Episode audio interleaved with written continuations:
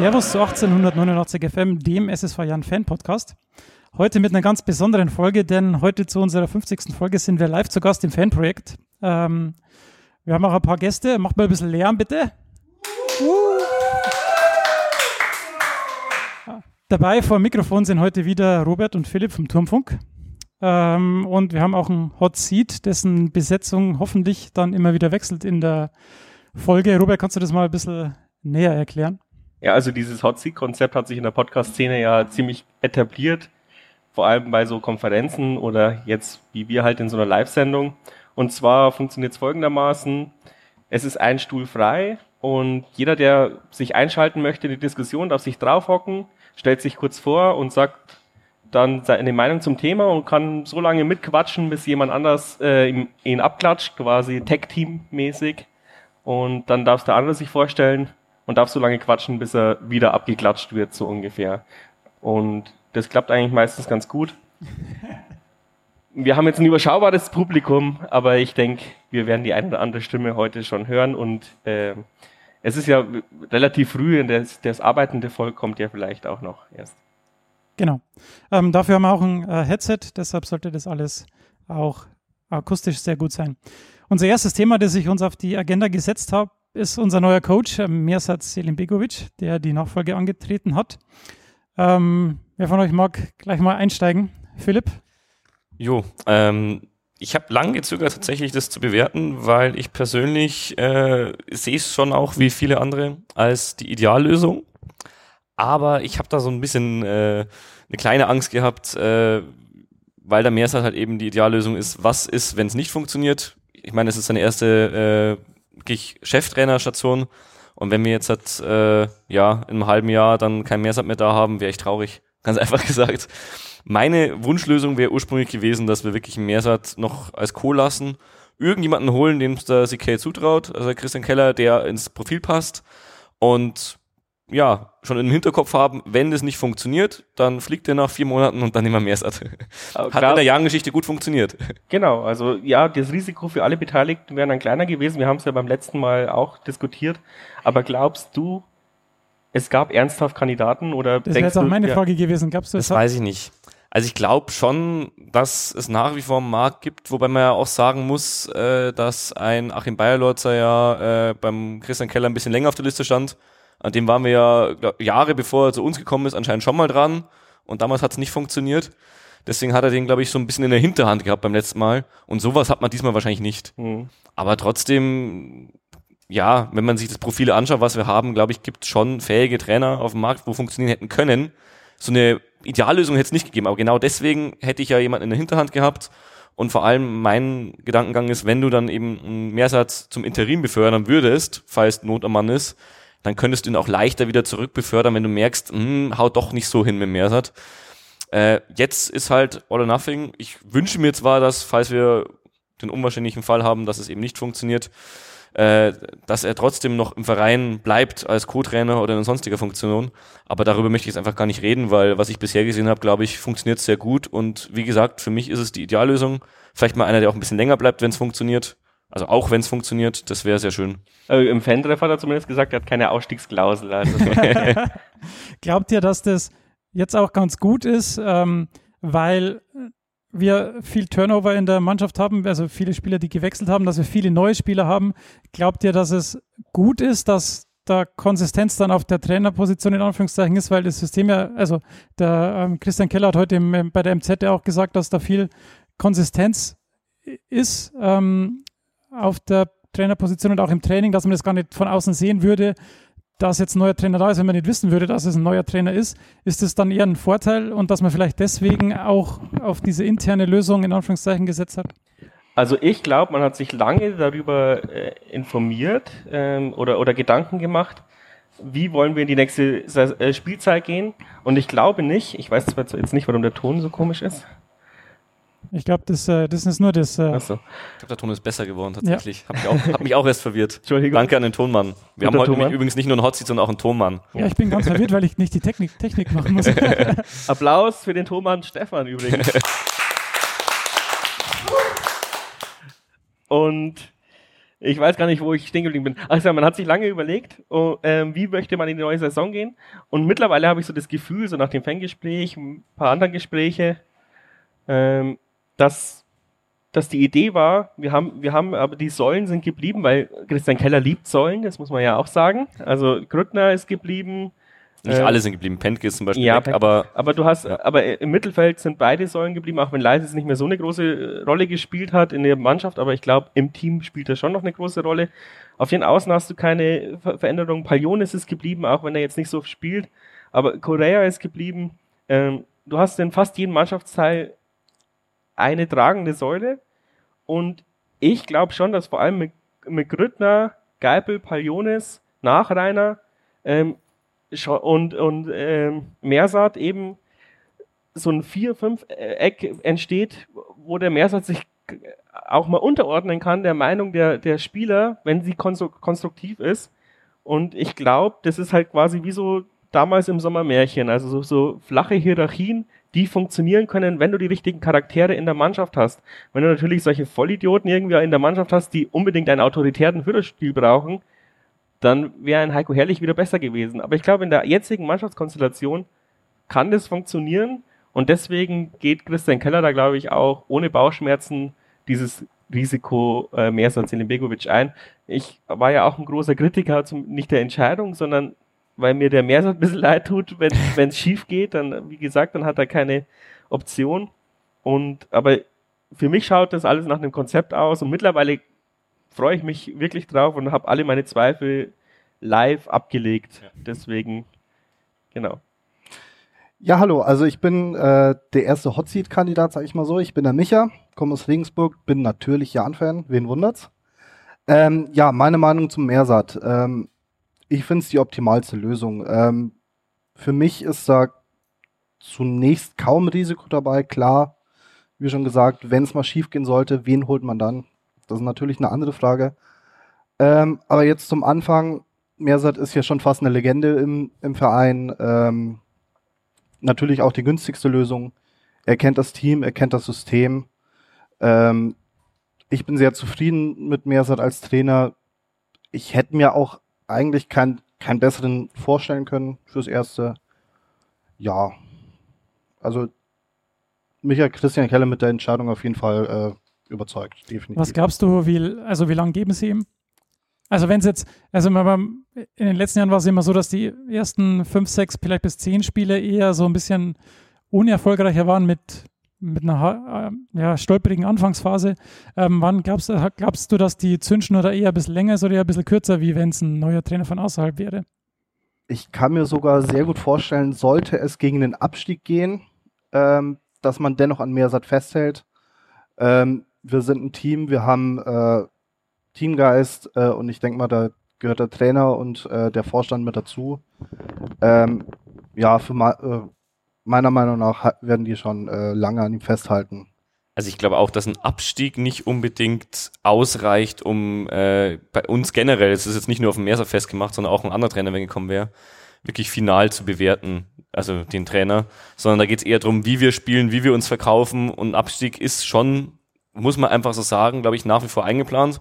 Ich meine, Saisonziel ist und bleibt Klassenerhalt und da muss man auch den Abstieg mit einkalkulieren und wenn wir uns gut verkaufen und am Ende knapp absteigen, äh, ja, wie gesagt, dann wird nicht nur der Meersat wahrscheinlich seinen äh, Job behalten, sondern wird auch ein anderer Trainer, wenn es ein anderer geworden wäre, seinen Job behalten, glaube ich. Letzter Punkt. Da würde ich aber reingrätschen, darf ich kurz? Ja, gerne. Ähm, ich glaube, es kommt darauf an, ob, ob der Meersat das Spielsystem so umsetzen kann, wie es der, die Vereinsphilosophie vorsieht wenn er das umsetzt und wir steigen unglücklich ab, dann bleibt er. Aber wenn man merkt, er kann dieses Spielsystem nicht aufrechterhalten oder die Mannschaft nicht weiterentwickeln, ähm, dann fliegt er wie jeder andere auch. Also kann ich mir nicht um, um da anzuschließen, glaubst du, dass eine objektive Bewertung möglich ist oder dass da eher dann auch subjektive Kriterien dann mit reinspielen? Objektive Bewertung inwiefern auf die auf das Spielsystem und mehr oder auf Spielsystem, Leistung, aktuell, also Gesamtsituation. Äh, also äh, grundsätzlich muss man ja mal sagen, was Meersat und Christian Keller gesagt haben bei der Vorstellung, ähm, dass Meersat diese Idee mitentwickelt hat.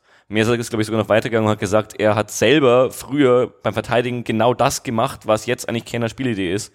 Bloß, dass es damals keine Spielidee war, sondern es ist einfach seine Spielweise.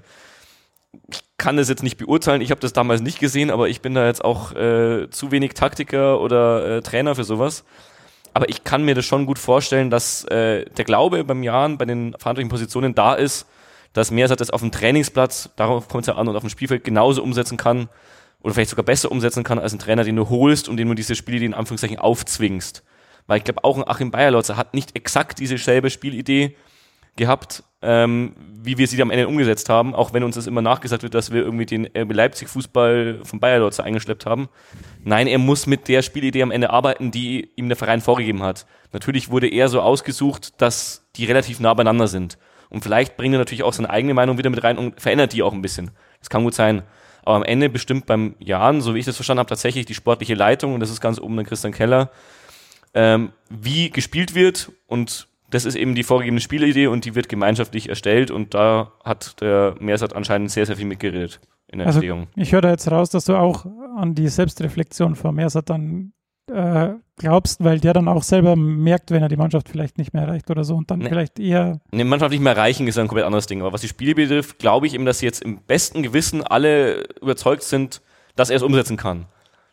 Ob das jetzt auch wirklich funktioniert, weil es auf dem Trainingsplatz bzw. auf dem Spielfeld umsetzen ist ja noch was komplett anderes, als wahrscheinlich in der Theorie auf dem Reißbrett. Das ist eine andere Geschichte. Aber darf auch nicht vergessen, dass gerade was Training betrifft oder sowas, der Meers hat ja eigentlich, glaube ich, äh, das Training geleitet hat die letzten Jahre, wenn mich alles täuscht. Oder zumindest maßgeblich daran beteiligt war. Also so ein Trainerjob ist ja mittlerweile keine Alleinherrschaft mehr, sondern ein Co-Trainer hat schon sehr viele Aufgaben. Und ich glaube, da hat er schon auch echt viel. Speaking of Co-Trainer, ich glaube, der Robert hat gerade eine Live-Recherche äh, gemacht.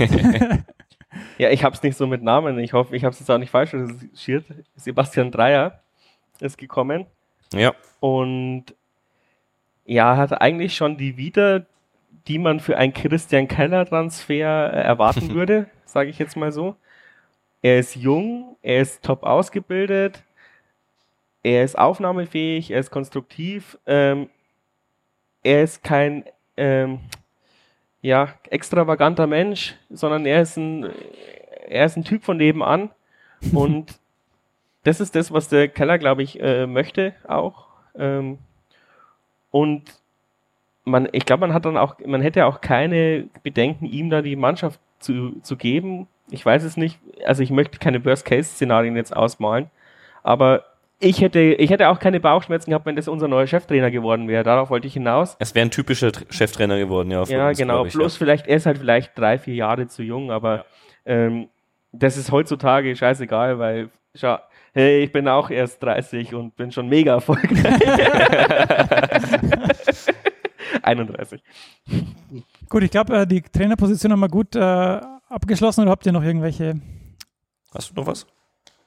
Äh, ich habe jetzt erstmal nichts. Nee, Wie reagiert die Fanszene, wenn, wenn, wenn die ersten zehn Spiele nur vier Punkte auf dem Tableau stehen? Oder dein Freundeskreis? Oder einfach- also ich habe schon aus meinem Freundeskreis gehört, wir sind schon froh, dass wir keinen Ex-Nationaltrainer aus Polen haben. Von daher, Aber der kann sich ja jetzt auch nicht mehr über die Plätze beschweren.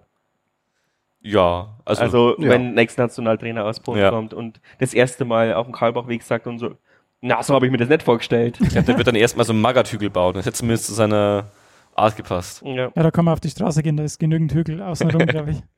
Wenn wir uns dann mal den Kader anschauen, äh, wenn wir zuerst mal die Abgänge ähm, anschauen, auf der Torwartposition natürlich Philipp Penske als ähm, markantester Abgang. Ähm, wie seht ihr die Torwartposition dadurch, also durch den Abgang? Schwierig. Also, ich muss ja dazu sagen, ich habe echt kein Vorbereitungsspiel live gesehen. Was? Ja, also ich hasse das. Und vor allem, vor allem jetzt halt, wo wir, also das ist so ein Mini-Kritikpunkt, wo wir halt wirklich durch die Dörfer tingeln. Ich kann es mir schon vor, also ich finde es strategisch schon wichtig, dass wir den Partnervereinen ähm, die, diese Spiele geben, aber ohne mich halt dann, weil, also wie, wie, wie soll ich da hinkommen mit dem Radl oder was? Und ähm, Ja, warum nicht? Ja, weil Das ist ein schöner Tagesausflug. ein schöner Tagesausflug, aber meine Tage sind auch ohne den Jahren schön. Also ich bin am Sonntag zweieinhalb bis drei Stunden mit der S-Bahn und äh, Zug nach München gefahren. Nach Ja, da Amstetten. hätte ich mir die in die Arme geritzt, wenn ich das so machen müsste. War ein Top-Spiel. Aber ich verstehe dich grundsätzlich. Ja, aber- erstmal aber- zurück zum Thema. Ja, genau. Es tut mir leid. Also deswegen kann ich nicht sagen, wie die zwei, wie die zwei Neuen sich gemacht haben.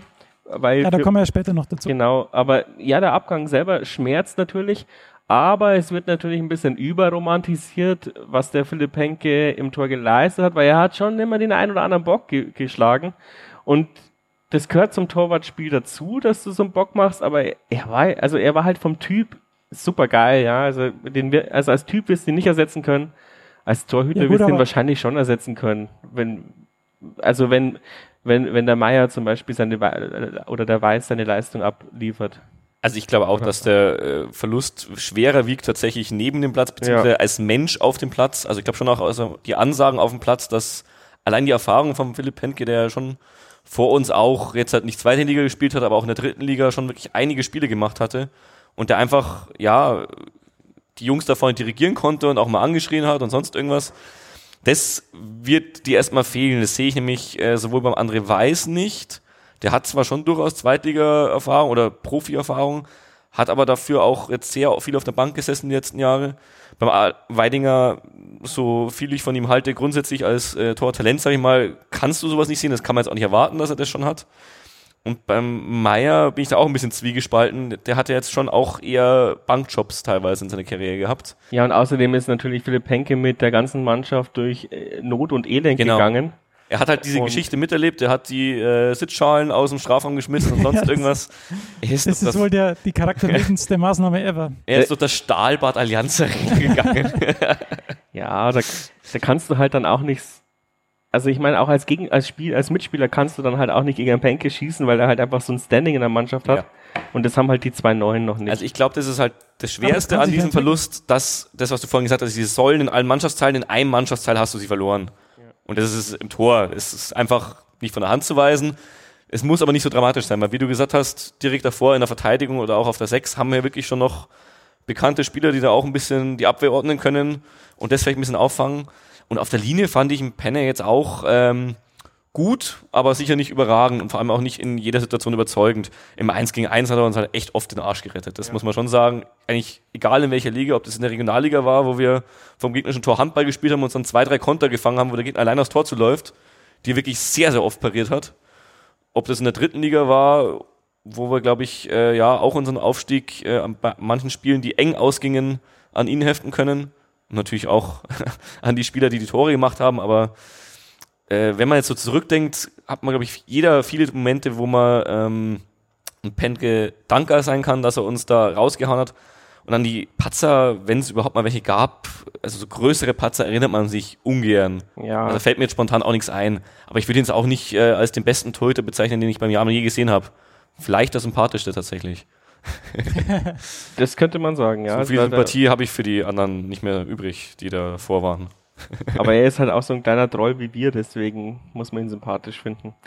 Wenn wir dann weitergehen nach vorne, kommen wir zur Abwehr und äh, Name, also rein von Anzahl her sind die Abgänge da eher überschaubar. Also wir haben Ali Oderbas, der nach Zwickau geht, Askar Sörensen, der zurück nach Salzburg ging und dann jetzt in Nürnberg ist und dann Jonas Föhrenbach, der zurück nach Freiburg geht. Ähm, hier, glaube ich, ist der, also die, der größte Verlust schon der Askar Sörensen. Ne? Also, und, äh, also ich finde es schon irgendwie bitter, dass er dann jetzt in Nürnberg am Ende aufgeschlagen ist.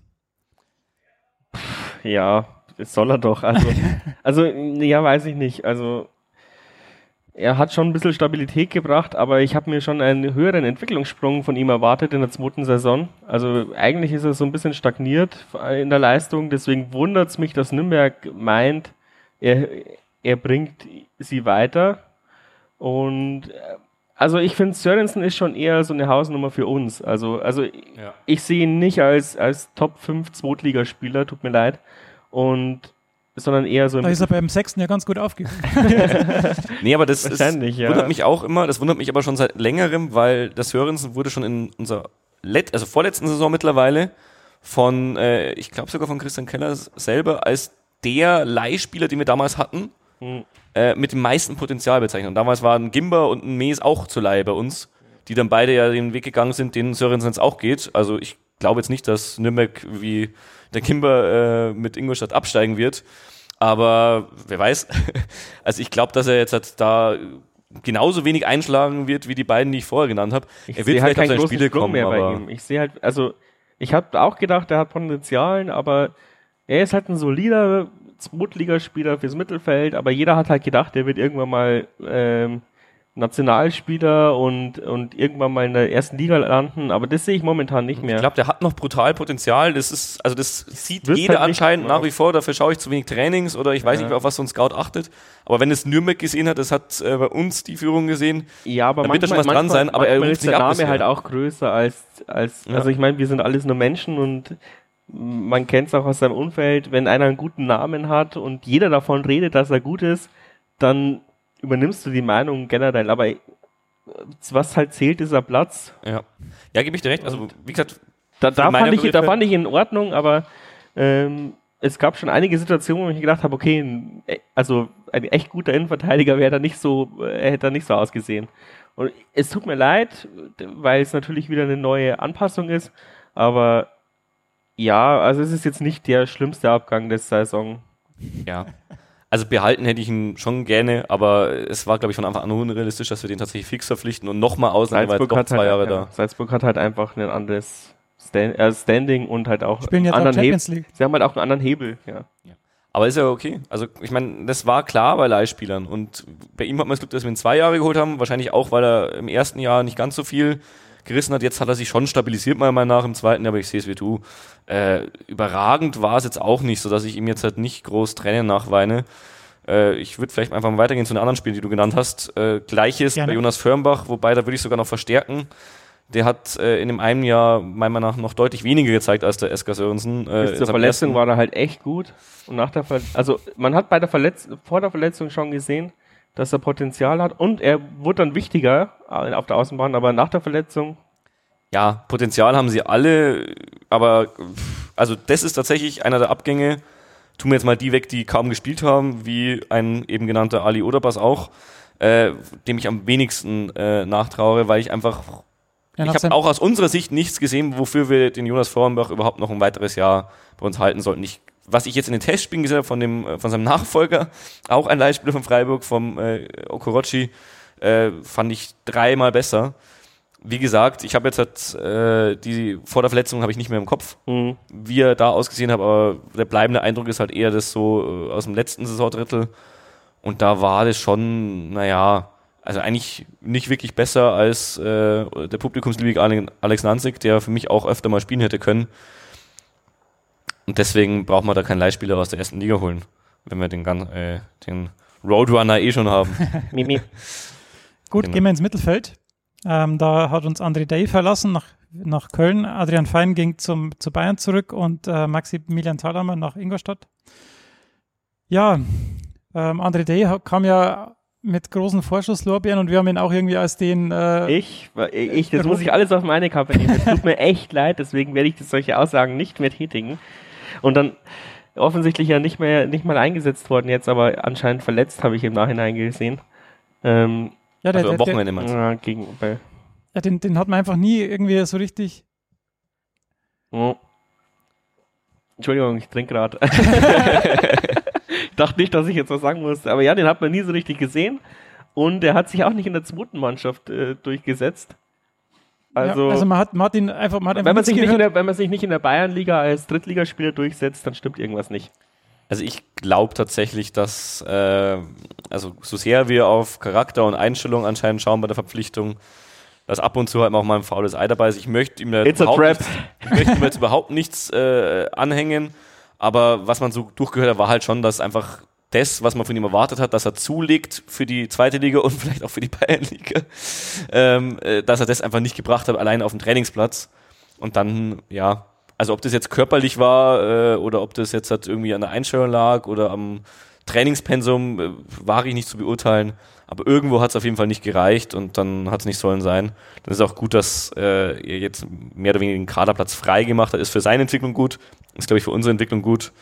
Und äh, du wirst nicht jeden Podcast auf deinen Trainingstransfer angesprochen, Robert. Nein, nein, wa- was ja, was ja total faszinierend war, dass in der, in der sozialen Mediendiskussion es quasi umgemünzt wurde zum äh, Christian Keller seiner Aussage. Echt? Ja, weil ich habe ich hab das in, in den Raum geworfen und diese Grafik erstellt. Der Andre Day ist das, der Königstransfer.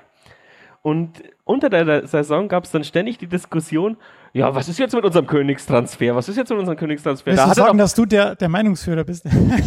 in dieser speziellen Situation haben wir tatsächlich diese Meinung in die, äh, also nicht in die Fanszene, also die Fanszene, die, die ist da schon klüger, aber in die Grandler-Szene gebracht. Und ja, und das ist halt witzig, dass, dass wir halt einfach so dumm daherreden hier und der Christian Keller kriegt es dann ab. Zu Recht. Dafür wird er auch bezahlt. Gut, Ähm, äh, ich will, will noch nachtragen, dass der Adrian Fein natürlich jetzt beim HSV ist und nicht mehr bei Bayern.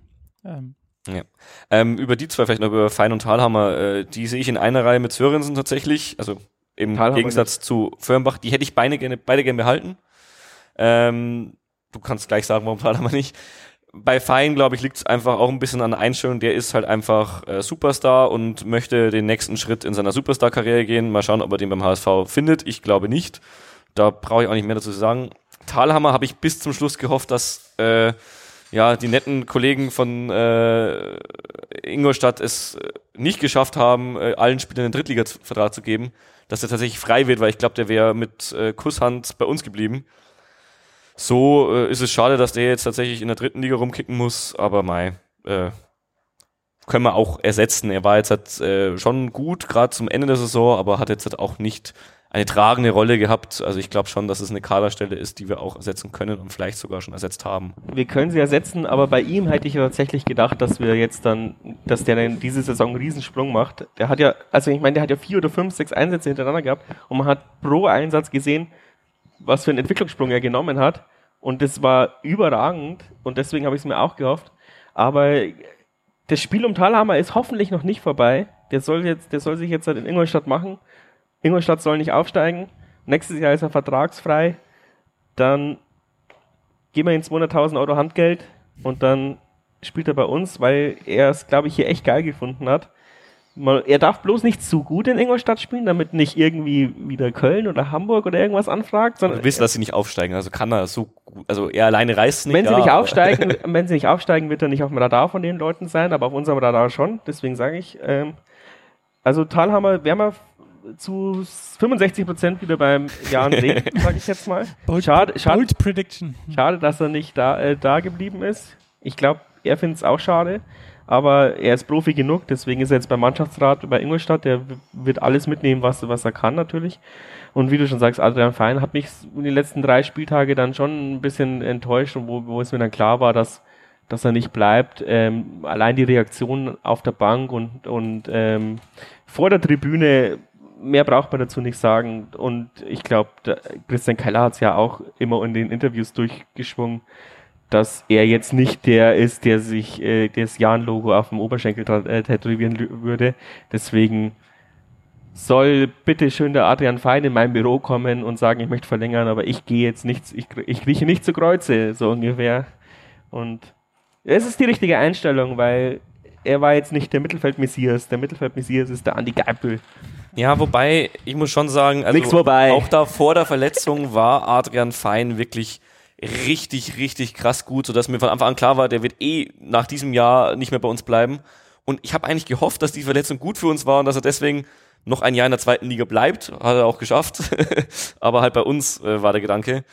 Ja, so, hm, mein Gott. Äh, ich glaube auch, also da ist auch wieder jeder dieser ehemaligen Leihspieler, die dann zu irgendeinem ambitionierten Zweitligisten gehen muss, erstmal schauen, dass er wirklich auf dem Platz äh, auch wirklich Minuten bekommt. Und gerade bei Hamburg wird es nicht so leicht. Wer weiß, was die dann noch am Kader tun werden oder schon getan haben. Ich habe mir nicht angeschaut bisher den Kader von Hamburg. Der Trainer von Hamburg bestimmt auch noch nicht.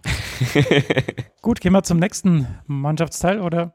Ja, darf ich mich einklinken? ich bin zu spät gekommen, aber äh, ja, wenn ich, wenn ich da noch. jetzt nur ganz kurz was dazu sagen darf, man kann es ja auch nicht losgelöst, glaube ich, immer Äh, von, jetzt musst du trotzdem sagen, auch die, der, der Flo ist jetzt da, ihr kennt ihn. Genau, ja, also hallo nochmal an alle. ähm, ich darf verspätet auch meinen Senf dazugeben. Also ich, ich finde, man kann es natürlich nicht losgelöst von den Abgängen, äh, von den Zugängen sehen, die Abgänge, weil äh, Wir haben noch nicht über Zugänge geredet. Genau, halt. wir haben das jetzt, glaube ich, ein bisschen getrennt so, äh, aber äh, wenn, äh, wenn man da Ersatz kriegt, und ich glaube, wir haben ihn auch gekriegt, äh, dann braucht man irgendeinem Feind nicht die Tränen nachweinen, außer vielleicht der Squad gegen uns. Aber das sehen wir dann schon. Das ist ja gut, wenn er die ersten 20 Minuten trifft, dann haben wir ja noch genug Zeit, um mo- mentalitätsmonstermäßig zurückzukommen. Weil Ohne Gegentor geht's eh nicht. ohne Gegentor. Gut, dann gehen wir in den Sturm. Ähm, Adamian ging weg nach Hoffenheim für eineinhalb Millionen. Al-Gadoui ging nach Stuttgart für 300.000. Niedfeld nach Halle, Hüseni nach Ulm, Vrenetzi wurde ausgeliehen nach Würzburg, Hoffmann kam zurück und ging wieder äh, nach Aalen und Sebastian Freis hat die Karriere beendet. Rein zahlentechnisch äh, da der größte Aderlass. Ja, vor allem wusste ich gar nicht, dass wir so eine große Offensive haben.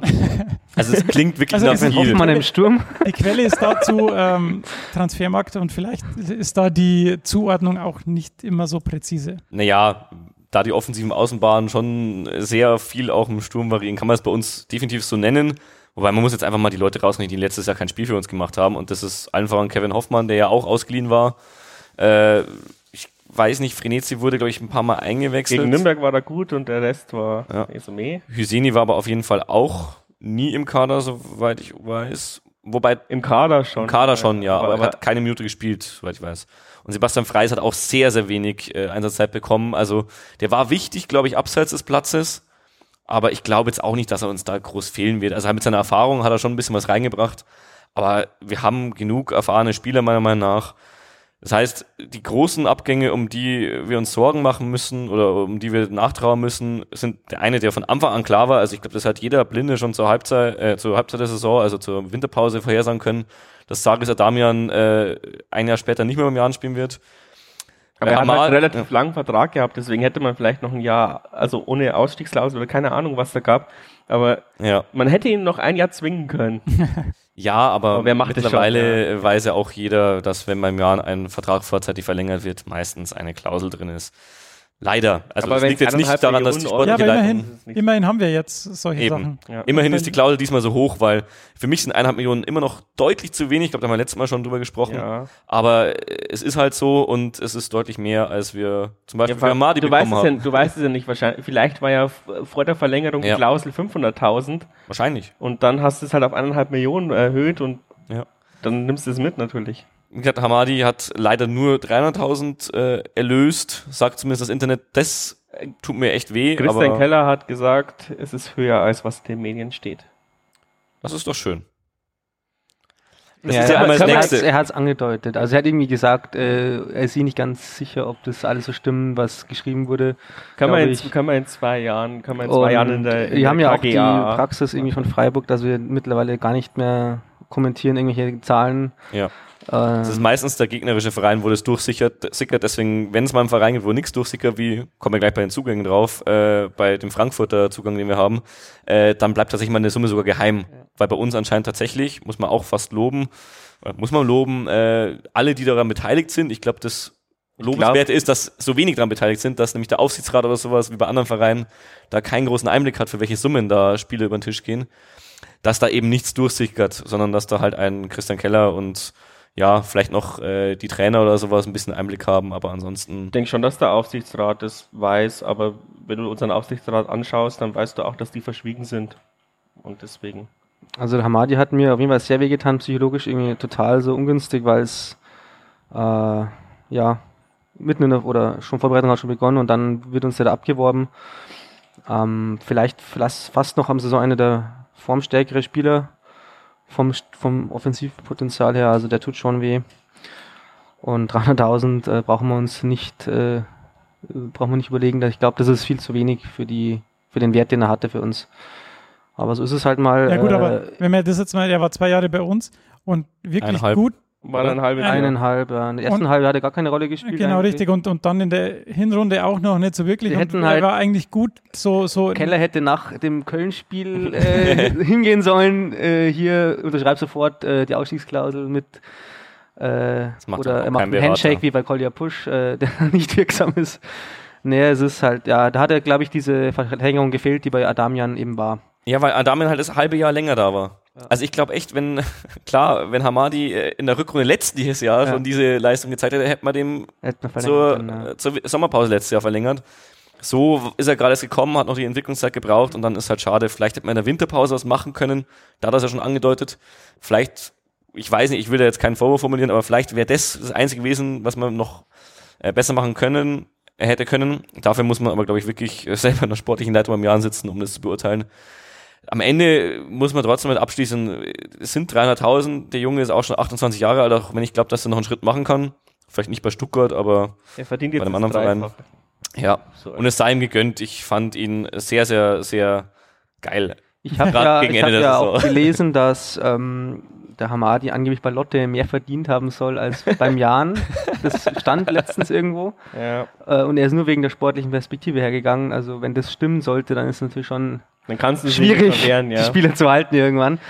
Also es ist halt einfach dieses Sprungbrettphänomen, das wir jetzt haben und ähm, Sages und Hamadi sind halt dann Aber ich einfach gebe dir Brief und Siegel, er hätte im Sommer einen neuen Vertrag bekommen. Wenn er nicht gewechselt Ja, sicher, wäre, wenn nicht ein Thomas. Hitzelsberger irgendeinen Arsenal-Scout geholt hätte als Sportdirektor und die auf einmal hier kleinere Brötchen backen und beim Zweitligisten will dann anstatt hier bei äh, für 15 Millionen in Argentinien zu kaufen, Das der dann nichts ich- bringt. Das glaube ich tatsächlich auch, dass äh, Sven Mislintat in dem Fall äh, so der unser ja das was äh, Rudi Völler bei Heiko Herrlich war, ist Sven Mislintat bei Hamadi Al Das war einfach mal so ein ungewöhnlicher Transfer für Stuttgart, genauso wie äh, ich glaube Herrlich für Leverkusen schon auch ein gewisses Risiko war, das sich am Ende auch nicht ausgezahlt hat.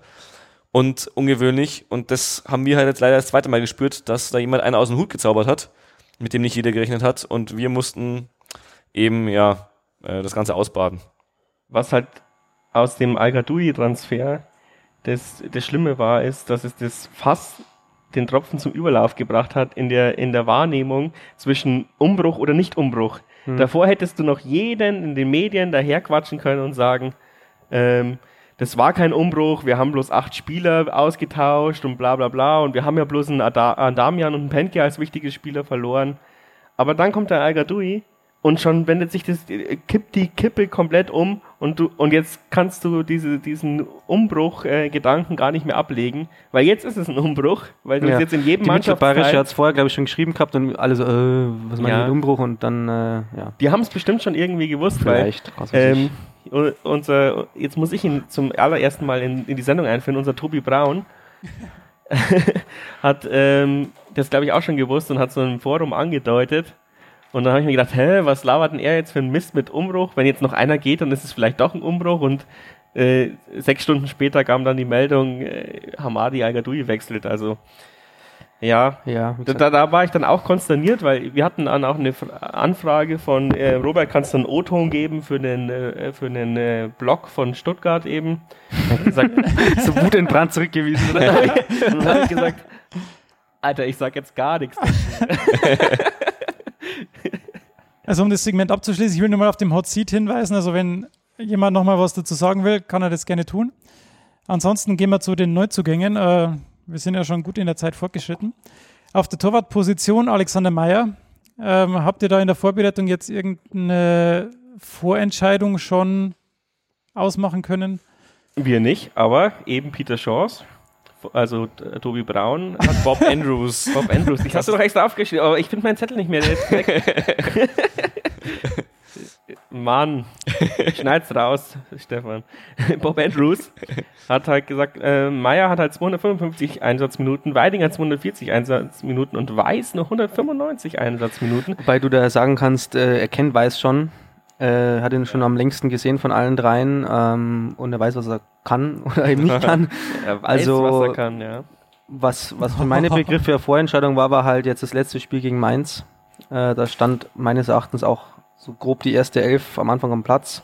Vielleicht ein paar ja. Abstrichen, aber wenn Alex Meyer da im Tor steht für, weiß nicht wie viel, 60 Minuten, glaube ich, war es. Bisschen, äh, noch Alex Meyer, glaube ich, 60 Minuten, der Rest von dieser Ja, ersten Dann Elf Weidinger. bisschen War, Mainz, war genau. Mainz, Mainz das Spiel mit vier Vierteln oder war das Hoffenheim? Das war beides mit vier Vierteln, glaube ich. Ja, offiziell war Mainz zweimal 60 Minuten Ja, mit genau. einer kurzen Mhm. Trinkpause. Es wurde nur einmal die Seiten gewechselt. Wie es in Hoffenheim war, weiß ich nicht, weil da war ich nicht dabei. Aber es war beides 120 Und Minuten. da darf man davon ausgehen, dass das, äh, also glaube ich, die Nase gerade vorn hat. Auch wenn andere weiß, wie bei Penke auch so diese Halb, äh, Halbstellung dahinter hat. Also nicht die klare Nummer zwei, aber auch nicht im, eben kein Stammtorhüter. Ich glaube sogar noch ein bisschen mehr als bei Penke. Äh, ich glaube auch, dass äh, Meier tatsächlich intern mittlerweile, ja, so inoffiziell die Nummer eins ist. Ich glaube, ganz komplett äh, festgelegt haben sie sich wahrscheinlich noch gar nicht. Ähm, auch das äh, Mannschaftsfoto, was viele als äh, Hinweis nehmen, dass es schon entschieden ist, wo ja äh, Meier das Nummer 1 Trikot, also das Heimtrikot, glaube ich, trägt. Oder also zumindest in der Mitte sitzt von den Torhütern und aussieht wie der Stammtorwart. äh, wurde mir gesagt von äh, Medienteamseite vom, vom Jan, dass es eigentlich nichts sagen, zu sagen hat, aber irgendjemand musst du hinsetzen und ja, du brauchst da jetzt vielleicht auch nicht den äh, Alex Weidinger hinsetzen, sondern äh, am Ende setzt halt den Neuzugang hin. Ich glaube, dass die Nasenspitze vorne hat auf jeden Fall der Meier und ich denke mal, dass wir ihn gegen Bochum auch sehen werden. Steile These, André Weiß hat ab dem Moment verloren, äh, wo er nicht die, sich die Eins geknallt hat. das zeigt dann schon, dass du, keine Ahnung, es ist halt einfach so ein Mini-Signal und, und offensichtlich zählen da jetzt gerade auch Mini- ja, also Mini-Auswirkungen. Es muss ja nicht, also es muss ja nicht in, in Meersat beeinflusst haben, aber es muss ja vielleicht, ja, aber vielleicht hat es seine eigene Einstellung beeinflusst. Und ähm, Meier hat halt vielleicht eine andere Ausstrahlung als Weiß. Aber das ist jetzt Spekulation, weil wir hocken ja nicht jeden Tag in, im Training. Das ist aber genau das, was ich vorhin schon angesprochen habe, was ich halt bei vom Pentke, glaube ich, vermissen werde oder was wir als Team eventuell vermissen werden. Äh, glaube ich auch, dass Meier am besten noch auffangen kann, weil er irgendwie doch von der Vita her da vielleicht ein bisschen mehr äh, reinkommt äh, oder hinkommt mit dem Ganzen. Aber nochmal zurück wirklich zu, geht gerade um den Zugang Meier. Ähm, Finde ich persönlich, äh, hat er sich sehr gut präsentiert in den Testspielen, wo ich ihn gesehen habe. Hat auch gerade gegen, ähm, gegen Mainz jetzt in Heimstetten ein paar Mal wirklich gut pariert. Aber ja, am Ende entscheidet der Trainer oder der, der Tortrainer, wer am Platz steht. Jetzt haben wir einen neuen Hotseat-Gast. Schönen guten Abend, ich bin der Matze vom Fanprojekt und ich habe auch ganz kurz was zum Sagen zum Thema neue Keeper beziehungsweise neue Situation. Ähm, ich habe das Interview gesehen auf Mittelbayerischer Video äh, mit dem Christian Keller und der hat sich da vor zwei Tagen oder gestern dazu geäußert, dass ähm, vermutlich der Meier die Nase ein bisschen vorne hat, aber so wie sich das angehört hat, ist auch der Weidinger auf einem Sprung beziehungsweise auf einer ähnlichen Ebene. Das heißt, es schaut ein bisschen so aus nach einem Kopf-an-Kopf-Rennen, wobei Weidinger. der Meier, ja, ähm, wo es noch nicht entschieden ist zwischen diesen Positionen und er hat auch gesagt, es wird äh, gegen Bochum einer im Kasten stehen, aber der wird nicht die finale Nummer eins sein. Es kann gut sein, dass er da nochmal rotieren wird. Ähm, das war seine grobe Einschätzung. Aber ist es nicht gerade auf der Torwartposition wichtig, auch eine gewisse Kontinuität dann zu haben, dass du nicht jedes Spiel oder nach jedem, ich meine, wenn er sagt, es ist so eng zwischen beiden und es kann jederzeit zu einem Wechsel kommen, dann machst du doch die Tür auf oh, für Kritik, dass du sagst, ja, das war doch jetzt der Fehler, der dazu führen muss, dass jetzt hier ein Wechsel stattfinden muss, da bist du doch als Trainer. Naja, oder du spornst ihn halt noch mehr an. Das ist ja dieser Konkurrenzkampf, den du eigentlich haben willst im Fußball auf vielen Positionen. Klar, im Tor ist es gefährlich. Andererseits, wenn du dich jetzt festlegst und sagst, der ist sicher unsere Nummer eins, auch äh, wenn er am ersten Spieltag Scheiße hält, dann äh, bringst du dich selber in Gefahr, wenn es halt wirklich so knapp ist und du am ersten Spieltag was siehst, was dich dazu bringt, die Entscheidung nochmal umzukehren, dann bist du auf einmal der Arsch, weil du gesagt hast, hey, der bleibt auf jeden Fall im Tor und am Ende ist es nicht so. Das glaube ich auch und ich glaube, dass ähm, der Pentke hat schon eine, eine, andere Aura oder eine andere Ausstrahlung gehabt. Ich habe den Meier jetzt noch nicht gesehen, wie der so agiert oder wie der die Mannschaft auch von hinten führen kann. Ähm, ich glaube, da muss ich erst was finden und wenn es am zweiten oder dritten oder vierten Spieltag der Fall ist, dann ist es auch noch okay. Ich glaube, dass, äh, also so hat sich im, im Fan-Treffen rauskristallisiert, wenn, ähm, wenn sie sich für einen entscheiden, dann darf, hat er schon eine, eine, eine Zeit lang Eingewöhnungsphase. Also ich gehe davon aus, dass sie bis zum Pokal an, an die Nummer 1 festhalten und wenn es dann Fehler gibt, dann wechselt man im Pokal, glaube ich, dann den Tor. Also das wäre gut, interne, also zumindest eine, eine, Anzahl von Spielen zu haben, wo wir dann weiß, okay, bis dahin geben wir ihm auf jeden Fall um dann nochmal zu evaluieren. Also nicht zu sagen, wir, wir evaluieren nach jedem Spiel. Genau, ich glaube, dass sie wirklich sagen, wenn wir jetzt an, weiß ich nicht, Meier fest, äh, wenn wir Meier entscheiden, dann hat er drei Spiele auf jeden Fall Zeit, auch wenn er jetzt im ersten Spiel einen Bock baut, um zu zeigen, dass er es kann. Aber wir halten uns die Option offen, dann ab dem Pokalspiel ähm, dann wieder zu switchen vielleicht machen wir es ja auch tatsächlich wie, äh, ja, äh, eher so rein in dem internationalen Wettbewerb spielen, wo es etwas mehr äh, Pokalspiele gibt und äh, legen einen Pokaltorhüter fest. Also wenn es wirklich so knapp ist, dass zumindest dieses eine Spiel oder hoffentlich vielleicht dieses Jahr mal zwei oder drei, dann der andere unter Wettkampfbedingungen im Tor steht. Das glaube ich nämlich gerade ist nochmal der Punkt, auch für das von hinten führen. Das kannst du in Testspielen gar nicht so gut trainieren wahrscheinlich, vor allem wenn sich die Mannschaft immer wieder wechselt da willst du vielleicht auch erstmal sehen, wie macht sich der Meier jetzt unter Wettkampfbedingungen wirklich mit der Hintermannschaft? Kann er sie führen oder nicht? Und dass es gegen Mainz äh, noch nicht so ja, beurteilen kannst vielleicht auch. Oder wir holen Richard Strebinger per Laie, wenn es nicht klappt. ich glaube, der spielt mittlerweile Europa League oder sogar Champions League. Ich weiß nicht, wie Rapid nächstes Jahr Ach. international unterwegs ist. Auf jeden Fall Stamm. glaube ich, die haben Abschiedsrunde ja, gespielt ja, in Österreich. Egal. Im Arsch, ja. Okay. okay.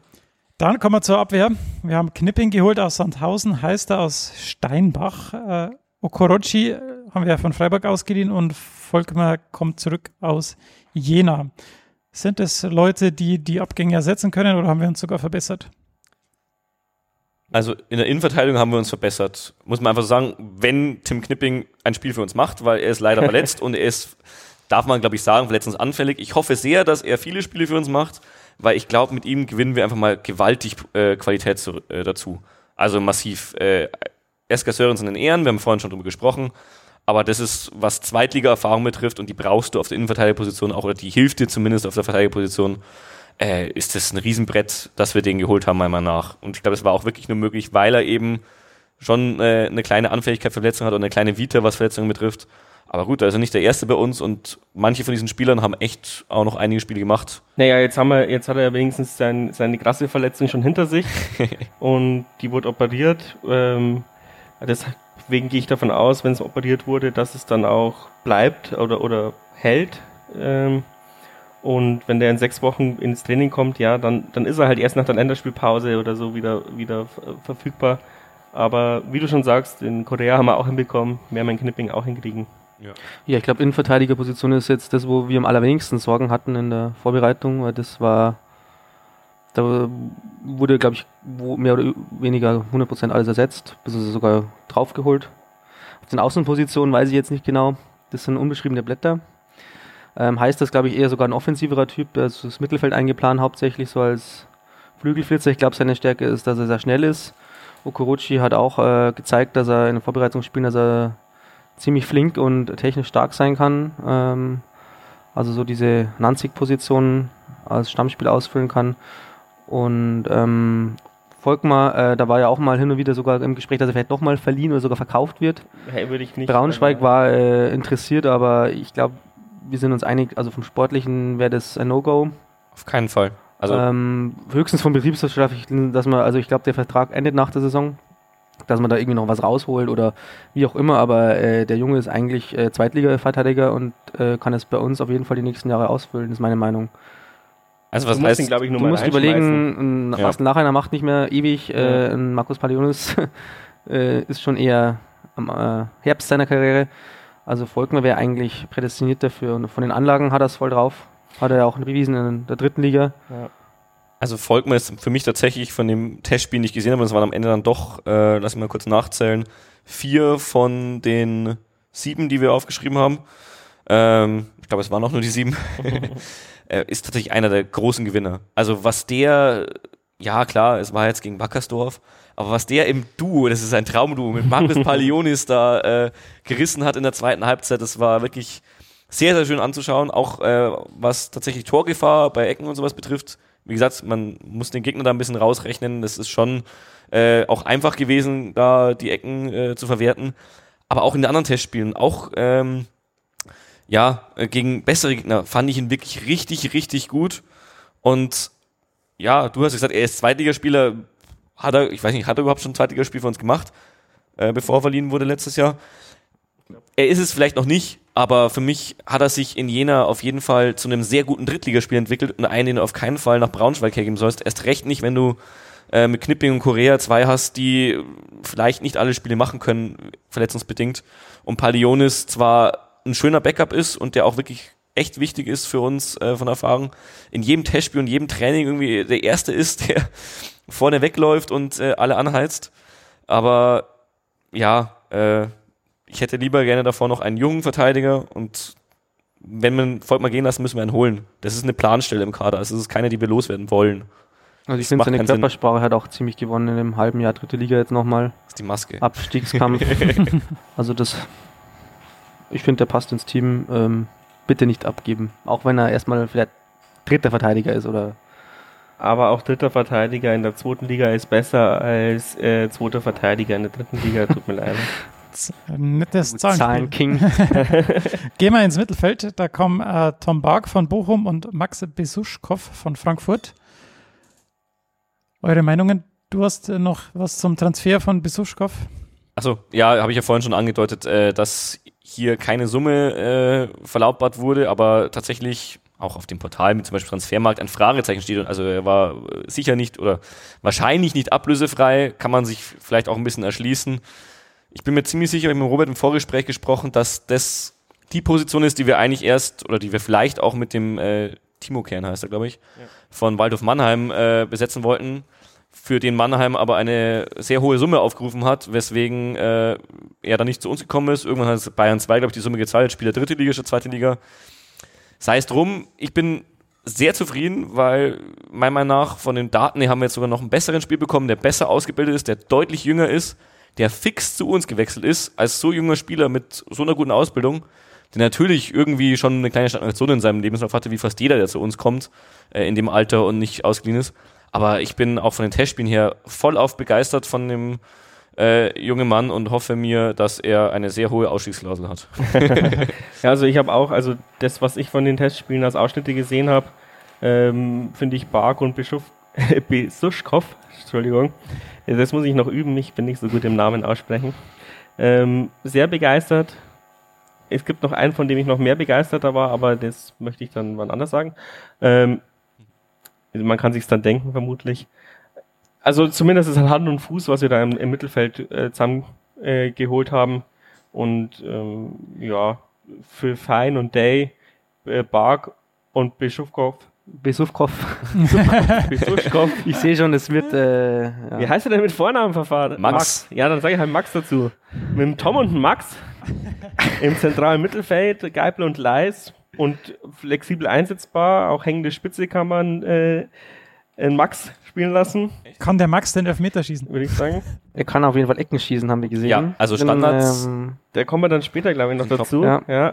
Äh, ich möchte noch was zu Tom Bark sagen. Der ist immer so eine graue Maus und geht irgendwie so unter. Äh, ich glaube, dass der auch ein ziemlicher Perspektivspieler sein kann. Ähm, er ist vielleicht jetzt nicht der, der uns sofort weiterhilft, aber er ist immer ein U20-Nationalspieler gewesen oder ist irgendwie also näher Umfeld ja. und äh, hat sich jetzt in Bochum nicht durchsetzen können und äh, eigentlich finde ich so ein Spieler, der wäre vor zwei Jahren nicht zu uns gewechselt, so mit so Hat einer Spiele gemacht. Veranlagung, ja. ja. Also ich, ich weiß es nur, im, im, im letzten Spiel gegen Bochum hat der immer mit Fein so äh, Handshake gemacht, weil die kennen sich halt von der Nationalmannschaft. Also das ist äh, auch so einer für die Position und äh, auf den ich eigentlich, von dem ich viel halte und äh, wir haben den auch face verpflichtet, äh, auch schön. Äh, das ist ein guter Trend. Also, also möchte ich darauf hervorheben, dass der eben auch, äh, also das ist jetzt eher sozusagen die defensivere Variante von Sechserposition. Besuschkow ist halt diese offensivere Variante, Achterposition vielleicht. Also eigentlich auch ein gutes Duo. Also so sehe ich es tatsächlich auch, wie sie sich wahrscheinlich einordnen werden, dass der Bark eher so als Backup für Geipel vielleicht gedacht ist, für diese Zerstörer- und Abräumerposition, sagt er, glaube ich, in seinem Vorstellungsvideo aus dem Trainingslager äh, auf Jan TV. Auch, dass er. Zerstörer sagt er nicht. Nein, Zerstörer sagt er nicht. Der Andi Lernsam schon. Dass mhm. er äh, jetzt hat im Spielaufbau sich noch ein bisschen verbessern möchte. Ich möchte jetzt nichts im Mund legen, aber irgendwas in die Richtung war es auf jeden Fall. Und ich glaube, für den Spielaufbau, für die Position, die ähm, ja eher Talhammer Leis letztes Jahr so bekleidet haben, also auf der äh, ja bei uns auf dem Plan jetzt rechten Seite von der äh, 6er, 8er Position. Ähm, dafür ist, glaube ich, eher der Besuschkopf der äh, Kandidat, der ja wirklich, äh, also auch im Spielaufbau in den Testspielen schon echt gute Sachen gezeigt hat. Also man hört es vielleicht raus, das ist mein neuer Lieblingsspieler. Schauen wir mal. Äh, ich, es ist mein, ich wollte das Wort eigentlich erwähnen, aber du hast äh, dich ja selbst letztes Jahr so gegeißelt äh, dafür, dass du gemacht hast, deswegen mache ich es jetzt nicht. Aber für mich ist es wirklich äh, der Transfer dieser Periode. Okay. Deswegen hoffe ich auch, dass äh, ich nicht, Wort. ja, ja, mhm dass es nicht den gleichen äh, Weg geht wie bei dir. Gut, gehen wir zum Sturm. Da haben wir geholt Jan-Marc Schneider von Pauli, Erik Wekesser von Waldorf und Andreas Albers von Wieborg, wie auch immer man das ausspricht. Ich weiß jetzt, also ich habe keine große Meinung dazu, aber sind die in der Lage, den Adamian zu ersetzen? Naja, das ist ja vielleicht nicht die, die alles entscheidende Frage, weil ich glaube, die Mannschaft wird den Adamian ersetzen. Und oh. für mich ist der Jan-Marc Schneider ähm, mein, mein, äh, mein diesjähriger äh, Lieblingstransfer. Schauen wir mal. Also auch von den, von den Anlagen und was die, die paar äh, Szenen, die ich gesehen habe, gute Anlage. Ähm, ich glaube, der könnte uns noch Spaß machen, könnte aber auch nicht so sein. Also ich halt, ich lehne mich heute diesmal nicht aus dem Fenster, aber irgendwo muss man sich festlegen. Und für mich war Jan-Marc Schneider, also Jan-Marc Schneider jetzt der Neuzugang, der, den ich am tollsten finde, nach allem, was man gehört, gesehen hat. Und ähm, Jan Adamian wirst du nicht ersetzen können, weil Adamian halt ein eigener Spielertyp war. Der einzige, der einen Adamian hätte ersetzen können, aus meiner Sicht wäre Frenetzi gewesen, wenn er nicht so aufgeregt spielen würde oder, oder vor seiner eigenen Courage. Aber so von den Anlagen her wäre Frenetzi eigentlich schon so ein, so, ein, so ein Spielkind gewesen, der auch mal sich durchsetzt. Aber ich weiß es nicht, ich glaube, da fehlt es mental noch. Vielleicht holt er sich ja dann eben in Würzburg. In Würzburg hat ja übrigens, habe ich vergessen dann bei den Abgängen zu sagen, getitelt, das ist der äh, das ist der König. ähm, ja, ja. Und könnte ein schlechtes Zeichen sein, aber ich meine, es ist doch irrsinnig, dass wir, dass quasi Würzburg jetzt mittlerweile einen von uns holt. Per Laie. Per Laie und den total abfeiert, obwohl wir ähm, vor zwei Jahren äh, noch zwei Ligen unter ihnen waren oder so. Egal, Entschuldigung, dass ich so, eine, so einen Bogen geschlagen habe. Aber für, also ich freue mich auf Jan-Marc Schneider. Die anderen zwei kann ich nicht so einschätzen. Wekesser war wohl auch recht gut in den Vorbereitungsspielen. Er hat nur eins gespielt und wurde dann, glaube ich, sogar verletzt. Schmarrn, ja, verletzt ausgewechselt, verletzt. aber er hat die zweite Halbzeit noch nicht gespielt, mhm. glaube ich, in ähm, in Dings äh, in Wackersdorf. Und der soll in drei Wochen wieder zurück sein, da redet der Robert wieder Schmachsinn. Aber, aber die erste Halbzeit war gut, da gebe ich dir recht. Es war nur Wackersdorf, aber für mich war tatsächlich einer der besten gegen Wackersdorf in der ersten Halbzeit. Und da erwarte ich mir auch viel. Also wenn er das auch gegen, äh, gegen Zweitligagegner umsetzen kann, dann könnte das vielleicht kein Adamian-Ersatz, aber so ein Hamadi-Ersatz werden. Mhm. Mittelfristig gesehen. Vielleicht braucht aber auch die Anlaufzeit, die der Hamadi gebraucht hat. Die brauchen sie alle, da brauchen wir uns gar keine ähm, die brauchte auch ein Sagas, Sagas Adamian in Anlaufzeit. Ja, ja. ein Jammerk Schneider hat ja auch zweite Liga gespielt, also äh, er braucht vielleicht weniger Anlaufzeit. ja, sehen. aber er hat halt auch, ja klar, aber ich denke mal, unser Spielstil unterscheidet sich schon sehr von Pauli und Bochum.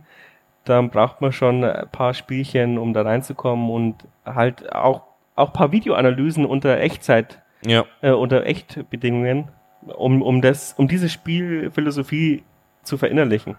Also ich war von äh, Jan Mark Schneider überhaupt nicht begeistert am Anfang. Ich dachte mir, pff, was, will, was wollen wir mit dem, ganz ehrlich. Äh, aber dann haben wir Niedfeld abgegeben und es ist ein ähnlicher 1 zu 1 Transfer und anscheinend sieht man in ihm, was ich nicht gesehen habe. Ich lasse mich gerne eines Besseren belehren und anscheinend ist er ja auch gerade so am eigentlich der Sturmpartner für Grüttner aktuell. Äh, Wegkisser halte ich auch sehr viel davon, also mit ähm, Regionalliga Südwest Torschützenkönigen oder zumindest treffsicheren Spielern haben wir ja gute Erfahrungen gemacht. Also ich vertraue da mal voll und ganz auf das Scouting. Auch wenn er ein anderer Spielertyp ist als der Sages. Eher so eine wuchtigere Sturmspitze, so ein bisschen weniger trickreich, aber äh, Wickes ist ein guter. Also ist mein äh, Favorite-Sturmspieler. Und Albers, da müssen wir uns mal überraschen lassen. Ich bin noch nicht ganz überzeugt von ihm. Also irgendwie fehlt die Bindung noch ein bisschen. Ähm, vom Spielertyp ist er mehr so der Hamadi-Ersatz. Also einfach dieser Wandspieler, der da hier die Bälle festmacht und sich mit der Drehung äh, befreit, ähm, scheint noch nicht ganz angekommen zu sein in Ringsburg. Warten wir mal ab. Hat aber viel gespielt. Ja, muss er, ich glaube, er braucht halt auch die äh, Zeit, um sich da wirklich einzugewöhnen, weil der halt dann noch am, ich weiß nicht, Sprachbarriere hat er, glaube ich, kaum. Aber Hört trotzdem, er hat sein ganzes Leben äh, in Dänemark gespielt, wenn ich es richtig gehört habe, ist jetzt doch schon auch etwas im fortgeschrittenen Alter für den ersten Wechsel aus, äh, nach Deutschland zumindest äh, für einen Profifußballer, da mich der mal hier spielen möchte. Da würde mich mal interessieren, wie man auf den gekommen ist. Das wundert mich auch. Also das habe ich auch. Das war die erste Frage, die ich tatsächlich in meinem Die YouTube-Videos können es nicht gewesen sein. Also die, die YouTube-Videos, die es über ihn gibt, sieht die dänische ja, Liga die Wege, eher an Die Wege sind echt ein bisschen unergründlich. Entweder es gibt halt äh, Agenturen, die ihn anbieten, kann auch immer sein. Gerade wenn, ja, der, der Gerade wenn er äh, keinen Vertrag hat. Ich glaube, er hatte keinen. Weil ablösefrei, oder? Ja, ist dann ausgelaufen halt, glaube ich. Oder irgendwie sowas. Also Vielleicht können wir das den, den Mersat mal fragen. Also das habe ich mich tatsächlich aber auch gewundert, weil es ist ja mittlerweile bekannt, eigentlich in welchen Regionen wir scouten und Dänemark hat bisher nicht dazu gehört. Und ich gehe einfach mal davon aus, dass dieser Spieler äh, gescheit gescoutet wurde und dass wir nicht einfach wie beim Fußballmanager, äh, es wird dir dieser brasilianische mhm. Top-Talent äh, angeboten, scouten können wir uns leider nicht leisten. Möchtest du ihn haben oder nicht? Ja, die Statistiken haben gepasst, ne? War ja. nicht teuer. Was heißt, ja, wir werden, wir haben ja einen Nord-Scout und soweit ist Dänemark jetzt auch nicht vom Schuss. Wenn du mal in Kiel gescoutet hast, dann kannst du da mal schnell rüberfahren. Ja. Ähm, so wird es wahrscheinlich abgelaufen sein, aber sie werden ihn jetzt nicht durchgescoutet haben. Die werden halt mal ein, zwei Spiele angeguckt haben, schätze ich. Und dann ja, können wir uns den leisten? Was ist der Worst Case? Okay, er kostet so und so viel Euro.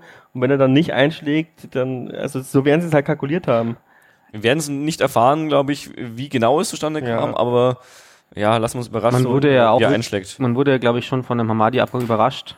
Und den hat man dann eben zwei Wochen später präsentiert. Also ich glaube schon, dass man überrascht wurde. Also so habe ich, hab ich es zumindest, also mein Einblick Ja. ist klein, aber es war so mein, meine Idee. Und ähm, ich glaube, den hat man mir eher auf die Schnelle präsentiert. Also aber nicht, nicht, dass es ein Schnellschuss ist, sondern es kann natürlich was Gutes Das war sein. halt in der Hinterhand, vermutlich, ja. Also ich haben kann ja mir immer vorstellen, dass ein Hamadi-Abgang vielleicht sogar kalkuliert wurde, aber für, dass man jetzt nicht damit gerechnet hat, so, dass es sofort passiert oder so spät noch passiert zumindest. Ich dachte, man Ah. dachte, es ist durch, ja. Also, dass er nicht abgeht jetzt. Naja, aber was ich mir glaube und weswegen man vielleicht sich auch schon umgeschaut hatte, war, dass der Hamadi sicher ein Vertragsangebot zur Verlängerung hatte. Weil Hm. wir haben es ja die letzten Jahre ausgemacht. Spieler, die so eingeschlagen haben, die haben wir einen neues Vertrag, äh, neuen Vertrag unterschreiben lassen. Und dadurch, dass er das nicht sofort angenommen hat oder dadurch, dass er sich ein bisschen hingezogen hat und er vielleicht ein bisschen gepokert hat, kann ich mir schon vorstellen, dass äh, auf jeden Fall der Hintergedanke war, ja, hm, vielleicht ist da auch noch was anderes im Busch. Ja, das. Um die. Transferperiode mit zusammenzufassen, habe ich zwei, zwei Punkte. Ähm, erstens, die Transferbilanz ist positiv. Also wir haben ungefähr zwei Millionen positiv ähm, äh, dazu. Nee, nee. Da möchte ich reingerätschen. Also es steht 1,5 1,8, Millionen, würde ich aber sagen. ich glaube auch, dass es eher bei 1,5 ist, weil, wie gesagt, die Ja, wir Summe wissen vom nicht, wir Besuchskopf wissen ist was- nicht öffentlich. Ja, genau. Und die, die für Kern gefordert wurde, uns zu viel war von Waldhof, war, glaube ich, über 300.000, 350 oder so. 345, glaube ich, ja. Und ich glaube, irgendwie 280 oder sowas hätten wir gezahlt, sagt der Buschfunk. Also das äh, war nie von Christian Keller irgendwie bestätigt worden. Aber gut, in Waldhof, glaube ich, ist es chaotisch genug, dass die Zahlen, äh, zumindest die 350.000, die sie wollten, stimmen, die uns zu viel waren. Ich glaube, ungefähr so viel hat äh, Bayern dann auch gezahlt für ihn. Und deswegen glaube ich, dass sich der Besuchskopf auch irgendwo zwischen 200 und 250.000, wenn nicht sogar ein bisschen mehr ein, äh, einreihen wird. Weil für mich ist er sogar mehr wert als ein, äh, wie heißt er, Timo Kern. Ja. Und deswegen glaube ich, dass wir eher bei 1,5 liegen. Ja, außerdem investieren wir in Steine statt in Beine. Und in Gehälter. Und außerdem soll ja vielleicht noch einer kommen, also mal schauen, wie die Bilanz am Ende ausschaut. Für Äh, den Spruch kriegst du dann äh, vom Christian Keller einen auf den Deckel. Ich glaube, er hasst ihn wie die Pest. Ja, wird ihm immer in die Ohren gehauen. Ja. Weil er es ja auch irgendwie äh, so offensiv propagiert, was eine interessante oder gute Strategie ist, aber äh, das äh, erfolgshungrige Umfeld des SSV Jahren möchte natürlich natürlich äh, natürlich auch Erfolge sehen. Ja, aber er hat halt, er hat halt in, in dem Sinn auch recht. Welchen geilen Spieler kannst du denn für 1,5 Millionen Euro zum Jahr lotsen, der dich sofort weiterbringt? Keinen. Peter Crouch. den können wir nämlich dann im Podcast einladen.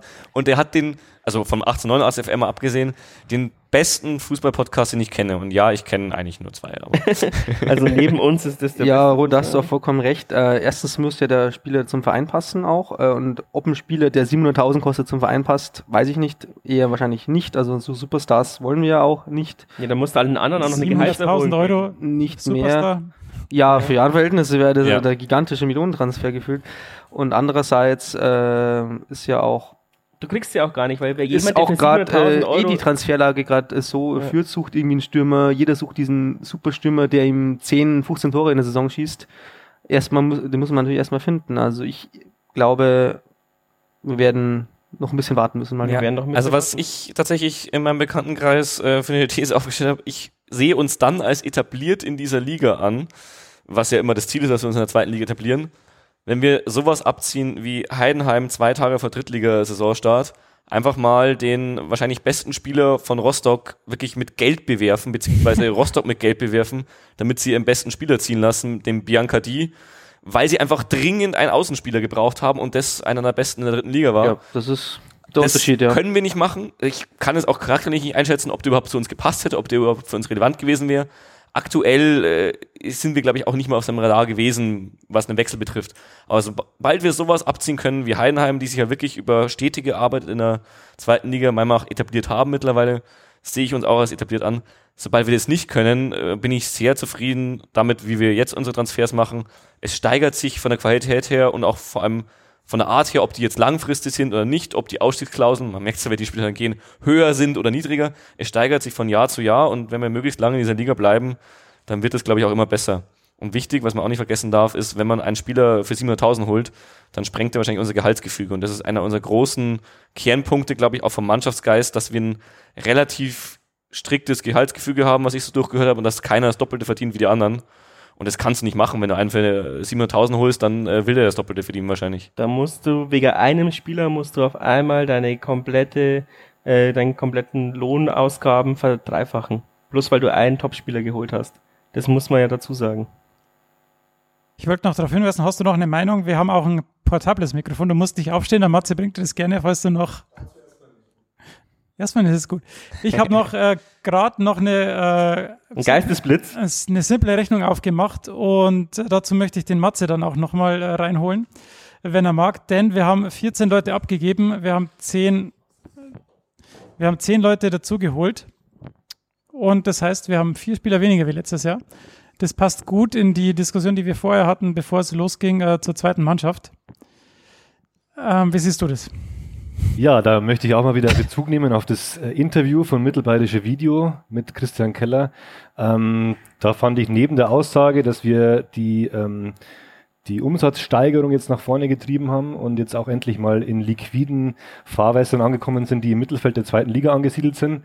Ähm, auch noch sehr sympathisch, dass wir die zweite Liga langfristig nach vorne peitschen wollen, was so aussieht, dass ähm, die jetzige Mannschaft hauptsächlich aus, aus 2000er Jahrgängen besteht, die vor einem also, du Jahr die zweite Mannschaft, ne, zweite Liga, Entschuldigung. die, die zweite Mannschaft, ja.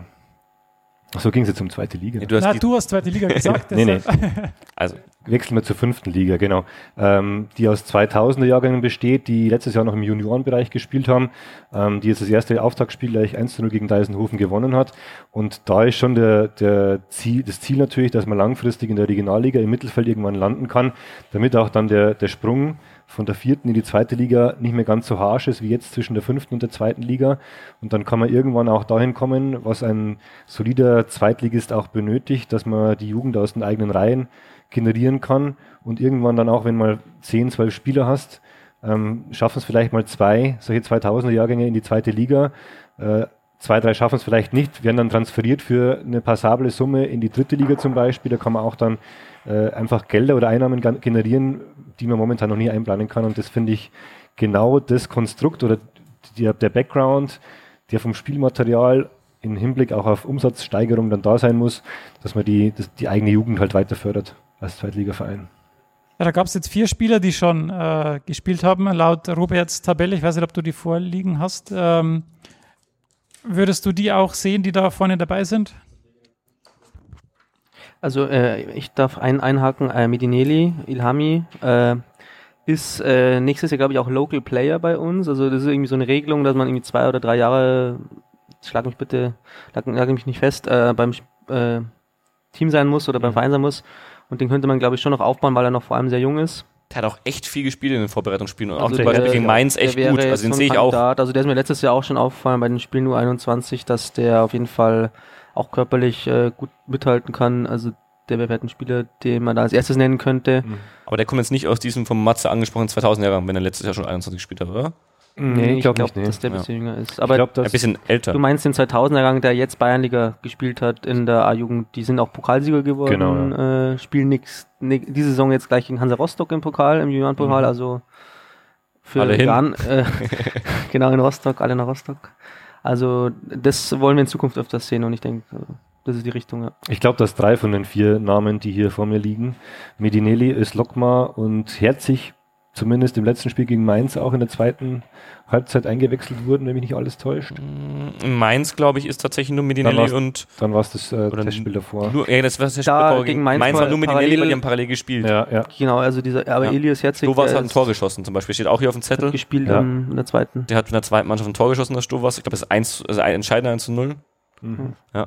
Also ich, um nochmal auf den komplette Ausführung von Matze einzugehen, äh, ich sehe es genauso, dass du langfristig äh, oder mittelfristig vielleicht sogar schon eine äh, viertklassige äh, zweite Mannschaft brauchst.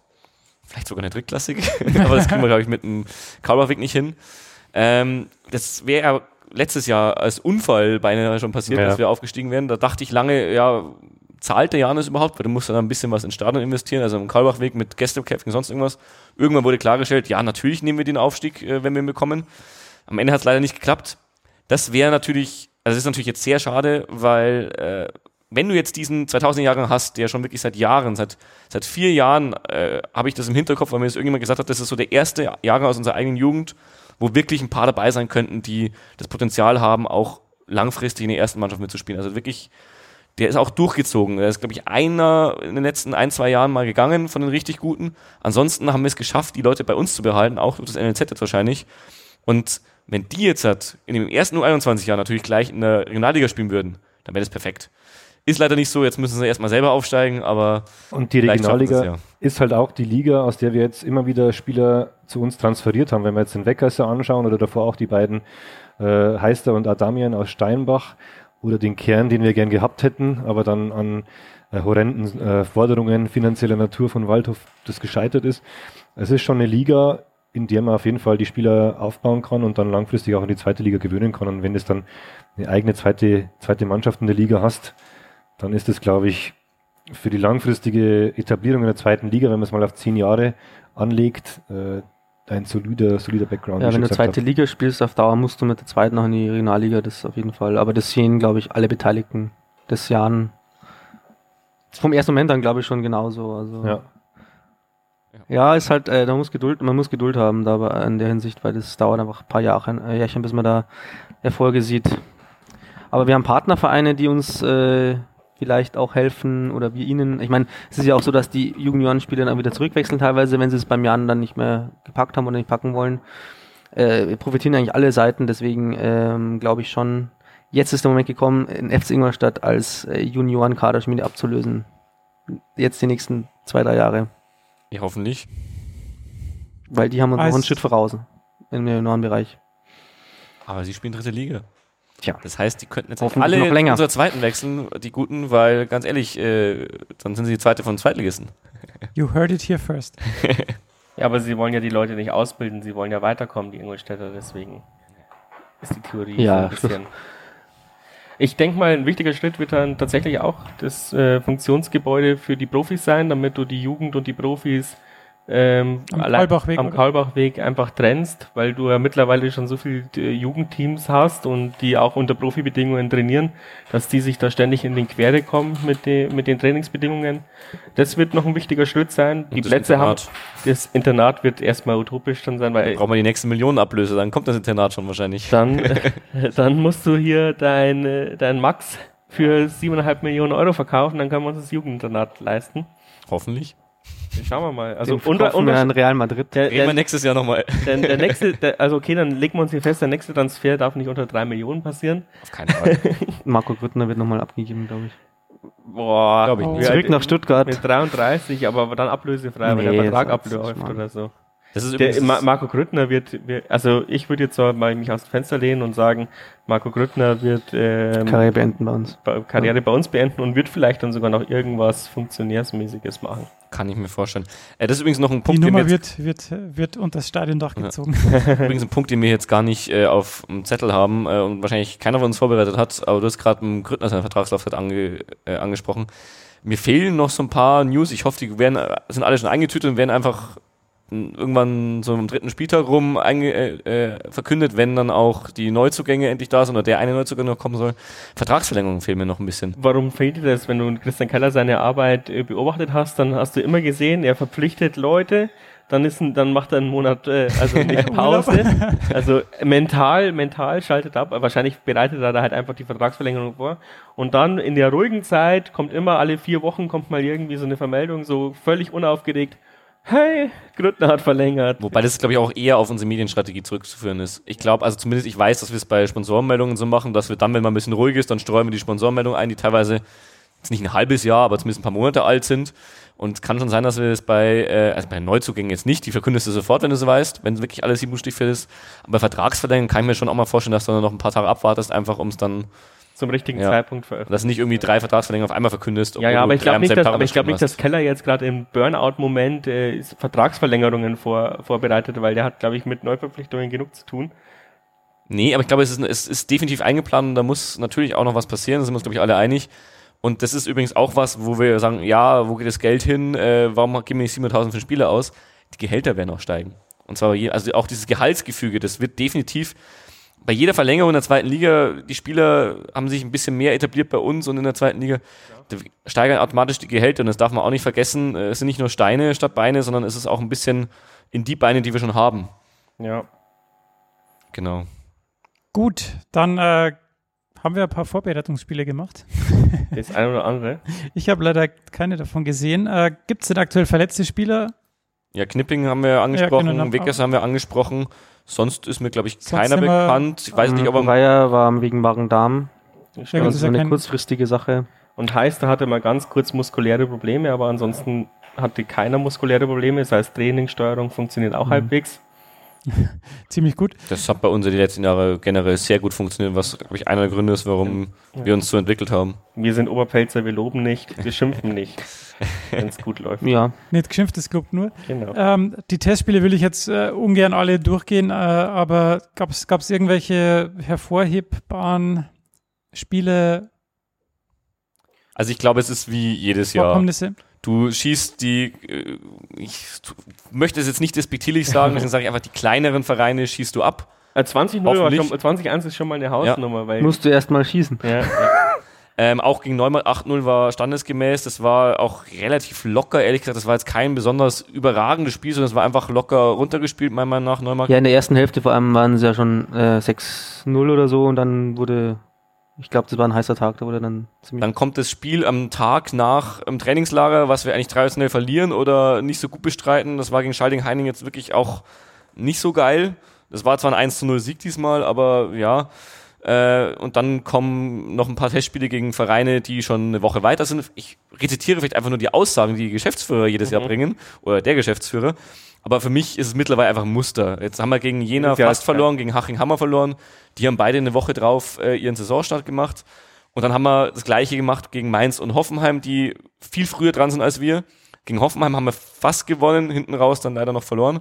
Aber da waren wir auch sehr, sehr gut dabei, vor allem in der ersten, ich glaube, in der ersten Stunde, wo wir mit der ersten Elf gespielt haben oder annähernd mit der ersten Elf und die mit einer recht guten wir Elf. hätten es wohl gewonnen, wenn es Ja. Und Mainz genau das gleiche. Die erste Stunde war wirklich sehr, sehr gut. Da können wir vielleicht ein bisschen mehr drauf eingehen, weil es jetzt das, die Generalprobe war. Äh, der Mateta, der Stürmer von denen, der war brandgefährlich. Aber trotzdem haben wir gegen die wirklich ein äh, richtig, richtig gutes Spiel abgeliefert. Aber, aber die meisten. Kommentator, Kommentatoren waren nicht müde genug zu, ja, nicht müde genug zu erwähnen, wie krass sie gerade äh, aus dem Trainingslager rausgekommen Genau. ja, das Ja. sind halt genauso Hanseln wie wir, die Ja. äh, natürlich den eigenen Verein ein bisschen pushen. Ähm, insgesamt, mein Fazit von den ganzen äh, Spielen ist, also von der Spielweise hat sich, glaube ich, wenig geändert seit Achim Bayerlotzer. Wir haben eigentlich immer noch dieselben Mechanismen drin, die ähm, stimmen weitestgehend, sonst hätten wir irgendwie was ähm, weitgehend verloren. Also wären dort abgeschossen worden vielleicht. Also ich denke, da kann man ganz zuversichtlich sein und hinten Defensivleistung stimmt auch weitestgehend. Ich meine, gegen Mainz sind wir mal ein paar Mal übertölpelt worden über gewisse Seiten. Offensichtlich kann man das nicht abstellen mit unserer Ähm, Mannschaft, das- egal welcher Trainer. Das ist, glaube ich, wirklich auch äh, in unserem halt, in unserem Spiel dabei. Was mir ein bisschen Sorgen bereitet, ist nach vorne fehlt mir noch so ein bisschen die Durchschlagskraft teilweise. Wir haben halt einfach noch nicht so. Hatten wir die aber letzte Saison? Ja, Äh, Ja, hatten wir letzte Saison. Findest du? wir hatten ich. schon immer eigentlich sehr viele Chancen Ja, rausgespielt. Ähm, Durchschlagskraft bedeutet ja auf Chancen auch verwerten. aber ich habe jetzt keinen Vergleich zu den letzten Vorbereitungen, habe ich über alles vergessen. Deswegen, wir haben die Tore schon erzielt. Insofern, ich habe nur den Eindruck, dass wir die noch nicht so schön rausgespielt haben. Wir haben viele Standardtore, glaube ich, jetzt gemacht, auch die letzten. Äh, die funktionieren. Könnte man aber mal positiv Grüttner äh, spielt auch weiterhin so, wie er spielt. Ähm, das funktioniert alles. Also, aber so ein bisschen so diese, ähm, ja, Damian-Momente, wo vielleicht mal 1 zu 1 gegangen wird, wo dann äh, auch ein äh, Ansatz von einem schönen Spielzug rauskommt, das habe ich noch nicht so oft gesehen. Also ich habe es gegen. Wackersdorf gesehen. Aber wie gesagt, ob das jetzt der Gradmesser ist, ist die Frage. Ich sehe es ähnlich wie du. Wir haben es ja vorhin eigentlich auch bei den Zugängen und Abgängen, haben wir genau das gesagt. In der Defensive sind wir voll zufrieden, da haben wir eher Qualität dazu gewonnen durch die Abgänge und Zugänge, auch wenn ein paar wehtun von den Abgängen, aber äh, war okay. In der Offensive sind wir uns nicht sicher, ob wir, oder sind wir uns teilweise sogar sicher, dass wir nicht sofort gleichzeitig ersetzen, äh, gleichwertig ersetzen konnten, die Abgänge. Und genau das heißt natürlich dann auch, dass äh, unsere Spielweise der letzten zwei Jahre, dass wir uns sehr, sehr viele Chancen rausspielen und davon ein paar verwerten, dass die schon ein bisschen in Gefahr ist. Entweder wir müssen mehr verwerten oder wir müssen unsere Standards verbessern. Aber im Idealfall, wie der Flo jetzt auch gesagt hat, äh, kriegen wir es trotzdem nach wie vor hin, dass wir uns genügend Chancen rausarbeiten, dass wenn mal wieder hier der Chancenwucher, äh, wenn wir den Chancenwucher brauchen, dass wir ihn auch haben.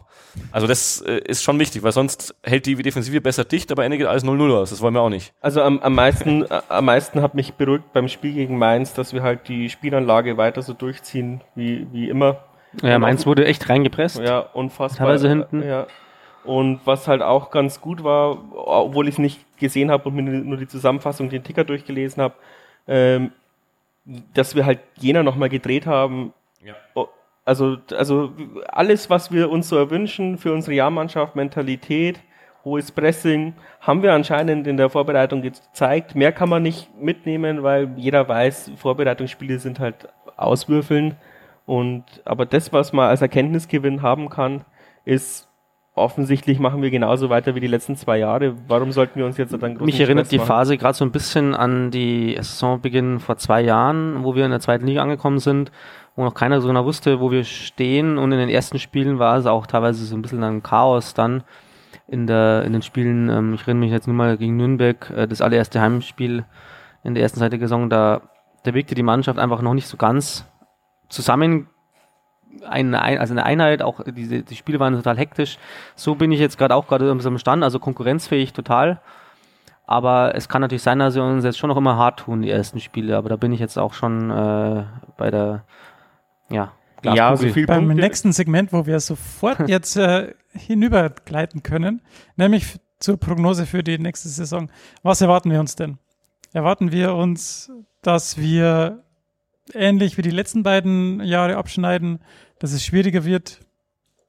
Lassen wir doch gleich mal unseren. Dann lass erst mal den Flo sagen und dann tauschen wir den Seed, oder? Ja, Ja. Wir, wir haben auch ein äh, Handmikrofon, wenn der Matze äh, das da gerne mal ähm, Fl- Flo, kannst du erstmal deine Meinung abgeben. Also meine Prognose für die Saison, ähm, ja, also eigentlich erstmal äh, geht's wieder mal gegen den Abstieg. Ähm, unser Ziel ist Platz 15. Und äh, wir sind alle zufrieden, wenn wir Platz 15 haben. Ich weiß nicht, mehr kann man sich eigentlich wünschen. Ich weiß nicht, ob die Euphorie jetzt in dem Umfeld gestiegen ist oder nicht, weil wir jetzt zwei gute Saisons hatten. Wenn man sich das anschaut, äh, finde ich, kann man nur darauf auf, äh, abzielen, dass man drei hinter sich lässt. Wird wieder schwer genug.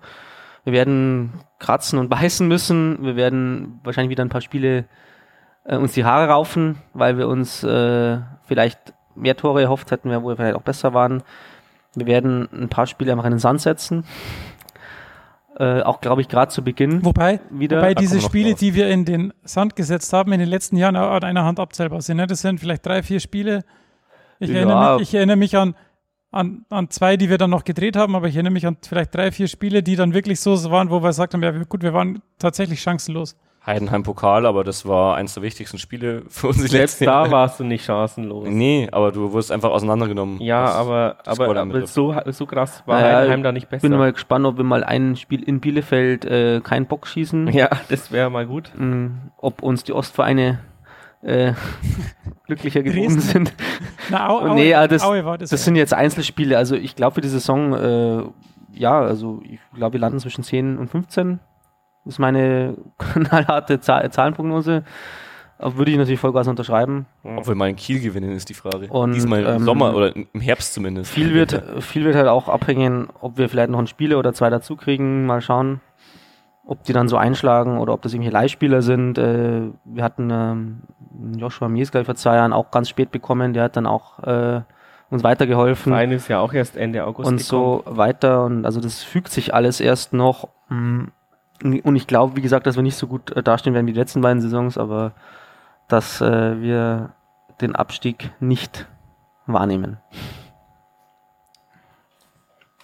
Ja, also ich äh, persönlich gehe da ein bisschen optimistischer an die Sache ran. Klar, vom Verein ähm, wird natürlich der Klassenhalt ausgerufen als Ziel. Ähm, ich erhoffe mir äh, wieder einen einstelligen Tabellenplatz. Ob wir das dann auch ähm, schaffen, ob es wieder so in Anführungszeichen leicht wird, wie die letzten beiden Saisonen, wird sich zeigen. ähm, ja, aber ich sehe uns jetzt nicht wirklich im äh, Kampf um den Klassenhalt. Äh, wenn ich sehe, wer da hochgekommen ist mit, äh, mit dem KSC, mit Osnabrück und mit Wien, ich denke, mindestens zwei von denen werden wieder absteigen. Und ähm, ja, ich hoffe mir einfach, dass wir unten nichts zu tun, zu, mit zu tun haben und dass wir relativ gelassen auch mal nach oben blicken können. Ähm, Im Pokal hoffe ich mir natürlich mehr als letzte Saison. Ich glaube, ist ganz klar, das hofft sich jeder. Ähm, Wäre schön, wenn wir mal die dritte Runde erreichen würden, dann vielleicht einen äh, namhaften Gegner äh, bekommen. Bayern, Dortmund, kann man auch mal raushauen. Gerne. Ähm, ja, ich hoffe mir viel von dieser Saison unterm Strich. Ist doch schön, wenn man so optimistisch äh, in die Zukunft blickt. Dann Matze, was? Ich halte mich kurz, Platz 12. Nee, also da, Ist fand okay, ich, da fand ich den Vorredner besser. Das ist tatsächlich meine Meinung. Nichts Ich, mehr dazu hinzufügen. Das ist tatsächlich meine Meinung, weil ich äh, glaube, wirklich einfach, wenn ich das äh, mir realistisch vorstelle, tatsächlich an einen einstelligen Tabellenplatz, das dritte Mal in Folge. Keine Ahnung, ob ich so an Realitätsverlust leide oder ob ich im Wahn lebe nur noch. Aber natürlich bin ich mit allem zufrieden, was äh, besser ist als Platz 16. Also Platz 15 ist für mich am Ende auch okay, würde ich nicht negativ bewerten. Aber ich glaube tatsächlich, wir werden wieder einstellig landen eben, es wurden äh, jetzt hat äh, vom Michael auch schon genannt, die äh, Aufsteiger, aber auch äh, Fürth, Aue, Sandhausen mit Abstrichen, glaube ich nicht, dass vor uns landen werden, auch äh, äh, in der nächsten Saison, weil die einfach die letzten Jahre jetzt schon teilweise ein bisschen nachgelassen haben und ich kann mir sogar vorstellen, dass von denen einer wischt dieses Jahr, von den drei Vereinen. Also ich hoffe es mir auch. Ich bin aber relativ pessimistisch, weil ich glaube, wir schaffen es dieses Jahr eben am Anfang äh, nicht, uns Punkte zu hamstern und dann wird es ein bisschen schwierig und dann kriegen wir die Kurve. Das ist so meine Prognose. Deswegen gehe ich auch so zwischen Platz 10 und 12 rum. Aber wenn wir es natürlich hypothetisch schaffen würden, wieder einstellig zu landen, weil wenn ich mir so die Fernsehgeldtabelle anschaue, dann ist Ja. halt dieses Jahr so Die Fernsehgeldtabelle, die Lieblingstabelle von Robert. die Tabelle von Robert, die er jeden Tag in seiner Excel-Liste rum, äh, rumschiebt, ähm, dann ist dieses Jahr eines der entscheidenden Jahre, ob wir einen Sprung machen oder nicht. Wenn wir auf Platz 15 oder so landen, dann brauchen wir keinen finanziellen Sprung erhoffen, aber wir können halt äh, Fürth und die, wie sie alle heißen, hinter uns lassen. Und dann wird es endlich mal Spaß machen, äh, den Kontoauszug zu checken von der, von der Fernsehgeldtabelle, auch wenn wir dieses Jahr auch wieder um eineinhalb Millionen gesprungen sind. Ähm, und was sehr wichtig wäre, wäre halt tatsächlich mal, äh, wie der Micha auch schon gesagt hat, dritte Runde Pokal, Ja. weil es ungeplante Einnahmen sind, die man vielleicht auch notfalls im Winter nochmal rausballern kann, wenn es nötig wird. Und weil es halt in der dritten Runde dann wahrscheinlich ist, dass du echt einen coolen Gegner bekommst. Und ähm, natürlich will ich jetzt nicht so der Fußball-Fanboy sein, aber einmal hier in Dortmund äh, als Turmpunkt äh, kommentieren hätte ich schon Bock drauf. Wobei ich äh, Oder minimal widersprechen muss beim Pokal. Ich möchte nicht in der dritten Runde Bayern und Dortmund haben. Ich Oder in der möchte vierten Runde frühestens im Halbfinale Bayern und Dortmund haben. Das ist jetzt Wunschtraum, Wunschtraum. Also ich fahre gerne noch, Frühestens in der Euroleague. ich fahr gerne noch bis zum Viertel- oder Halbfinale auf die Dörfer raus, wenn wir da jedes Spiel gewinnen. Ich würde mich jetzt erstmal freuen, wenn äh, Saarbrücken seriös äh, besiegt wird weggespielt wird. mit einer Bisschen- glanzlosen, dreckigen äh, 2 zu 0 oder 2 zu 1 Leistung. Auf jeden Fall mit einer bisschen besseren, motivierteren Leistung als gegen Leipzig letzte Jahr. Ja, Leipzig hat uns äh, irgendwie psychologisch auch schon wehgetan, weiß auch nicht. Das, auch wenn es, meine, es war halt nur der Pokal, aber irgendwie Pokal ist trotzdem was Ja. Besonderes. Und es kann auch für die Saison natürlich einen Schub geben, wenn du erstmal da äh, weiterkommst. Ich glaube insgesamt, die zweite Liga rückt ziemlich eng wieder zusammen. Ich glaube auch nicht, dass diese vermeintlichen Top-Teams so davonziehen werden. Ich sehe die alle gar nicht so stark. Ich sehe Stuttgart und Hannover nicht so brutal stark. Und ein HSV, der muss auch erstmal hier äh, davonziehen. Ich glaube schon, dass äh, da auch wieder einer äh, auf den Boden aufschlagen wird in der zweiten Liga. Ja gut, wobei der HSV dann jetzt vielleicht doch kapiert hat, Weiß wie ich die nicht. zweite Liga geht. Sehen wir dann schon. Die haben noch jetzt letztens bin groß in der Bild sicher. getitelt, dass sie, äh, dass es äh, nicht sinnvoll ist, jetzt noch überheblich zu sein. Also, ja. Das war schon mal das, sinnvoll Ja, genau, genau. Das war die Kernaussage, dass die, die letzten Jahre quasi überheblich waren und da war es okay, aber jetzt ist es nicht mehr okay. Äh, diese Hacking ist natürlich auch ein äh, äh, Trainer, der da glaube ich schon die Leute am Boden holt, aber ich bin mal gespannt, wie sich da die Spitze auch entwickeln wird. Also ich glaube, Bewerten der Mannschaften oder der zweite der Erstliga-Absteiger wäre jetzt nicht hier angebracht, aber wenn man kurz zusammenfassen kann, ich glaube, der HSV und der VfB Stuttgart haben dieses Jahr ein paar Sachen besser gemacht als die Absteiger letzte Saison. Ähm, sie haben sich endlich mal eingelassen auf die zweite Liga, indem sie auch Zweitligaspieler kaufen und nicht mit, äh, mit dem Erstliga-Personal versuchen in der zweiten Liga, dieser doch um einiges kampfbetonten Fußball zeigt, da das zu bewerkstelligen. Also ich glaube, das haben sie auf jeden Fall besser gemacht. Aber man wird natürlich abwarten müssen. Gegen uns haben sie trotzdem keine Chance, weil dann denken sie wieder, oh, da kommt der kleine Jan, was machen wir denn mit denen? Und dann zack, 5-0. ja. Ich bin sehr gespannt, ob wir Mario Gomez noch äh, sehen werden dieses Jahr oder nicht, ob der noch woanders hingeht oder nicht. Das ist noch nicht ganz entschieden, glaube ich. Aber wir sind ja kein VfB-Sturm. Ja, das, das ist, ich weiß es nicht, was ihr an dem Spieler habt. Das ist für mich der uninteressanteste Spieler der Welt, das einzige. Außerdem haben sie ja jetzt Hamadi Al-Gadoui. Ja. ja. eben. Deswegen kann er ja Gomez gehen. Gomez kommt zu uns? Nee, nee, das möchte ich nicht. Dann habe ich wieder Al-Gadoui zurück. Habt ihr noch irgendwas, bevor wir zu unserem beliebten letzten Segment kommen? Ja, du musst noch deine Einschätzung abgeben. Ich? Ja. ja, ja, eben hier. Reißt dir die neutrale Maske runter. Ja, ja ähm, ich hoffe, dass wir den nächsten Schritt machen und dann halt auch wirklich den Europa League Plätze anpeilen. Genau, richtig. ja, dass wir halt wieder so wie, also die letzte Saison war echt schön. Also wir haben, also das war wirklich so eine Bilderbuchsaison, weil man hat vielleicht einen schweren Start gehabt, weil sich die ganzen neuen Spiele ein, eingrooven mussten und dann hat man wirklich so einen Lauf hingelegt. Und es war wirklich nie irgendwie, ähm, so wie du das, das dir von Anfang an das gewünscht hast, Robert, Saison, ja. ähm, kein Stress die ganze Saison, einfach mal eine schöne Saison, nie in Abstiegsgefahr kommen. Das haben wir uns Podcast ziemlich genau im Jahr, glaube ich, gewünscht tatsächlich. So, dass Podcast einmal keine Spannung kann man gar nicht so viel kranteln. Ja, ja genau. Wir haben viel zu viel Harmonie letztes Jahr Ja, gehabt. das war, ja. vielleicht kann man da irgendwie ein bisschen mehr Aufregung reinbringen, aber am Ende, wenn wir einstellig sind, 9., 8., ist alles gut. Ähm, ich habe mir eine Arbeit gewettet, dass wir aufsteigen. Wollte ich nur mal hier so fallen lassen, um mich gleich komplett als Experte zu disqualifizieren. Ich hoffe, du machst da auch genug Werbung für uns. Ja, wir haben ja schließlich äh, gegen Mainz gewonnen, jetzt kann, kann man nur noch aufsteigen. Was, was willst du mehr? Genau um jetzt unser angekündigtes letztes Segment einzuleiten, nämlich die nächsten Spiele. Wir spielen zuerst zu Hause gegen Bochum. Ähm, ich hoffe natürlich, Hass dass ich. das. Bitte? Hasse Bochum und Bielefeld. Ich hoffe natürlich, dass es das ausverkauft sein wird. Dann kommt eine schwere Phase, wie ich mir jetzt gerade so zusammenfantasiert habe, denn wir spielen in Hannover, in Saarbrücken und dann in Fürth, bevor wir dann wieder zu Hause gegen Bielefeld spielen. Das heißt, wir haben vier, eins, zwei, drei, vier Spiele der Liga zu tippen und den Pokal in Saarbrücken. Fangen wir doch mal hier gleich äh, links außen an. Vier Ligaspiele, zwei zu Hause, zwei auswärts und den Pokal in Saarbrücken. Was ist deine Prognose? Also ich hoffe gegen Bochum jetzt erstmal, dass es nicht so wieder so dramatisch wird wie die letzten, ja, kann, kann man fast sagen, 36 Spiele. Äh, Ausnahme beispielsweise Hamburg. Äh, so ein Saisonauftakt ohne Herzinfarkt wäre mal ganz nett. Ähm, ja, ich denke, es wird ziemlich schwer, die ersten Spiele. Ähm, klar, mit dem Umbruch jetzt, den wir ja irgendwie mehr oder weniger eingeleitet haben. Ähm, Bochum könnte man gewinnen. Dann kommt äh, Hannover, meine ich. In Hannover, ja. Das wird ein sehr, sehr schweres Spiel. Da sehe ich jetzt nicht so viel äh, Chancen für uns. Ähm, Pokal Saarbrücken, wie gesagt, wünsche ich, mir, wünsch ich mir einen Sieg, damit es da weitergeht im Pokal. Und dann war noch Fürth, das dritte Spiel auch wieder auswärts, meine ich, genau. Ähm, ja, Fürth ist jetzt schon so ein bisschen zum Rivalen geworden, jetzt mal. Ähm, die Geschichte letztes Jahr ausgenommen. Ähm, ja, da hoffe ich auf einen Sieg, definitiv gegen so einen, kann man schon fast sagen, Derby, ich weiß es nicht. Äh, das muss für mich ein Sieg her. Das wäre schon ganz nett fürs ja, Wohlergehen, sage ich jetzt mal. Ähm, Bielefeld genau. ist dann noch zu Und Hause. Bielefeld, ja. Bielefeld, äh, das sehe ich genauso wie der Robert. Äh, ist jetzt nicht mein Lieblingsverein, wird es auch nie werden. Ähm, ja. Wird wir auf jeden Fall. Eine, eine Punkteanzahl brauchen wir. Eine Punkteanzahl.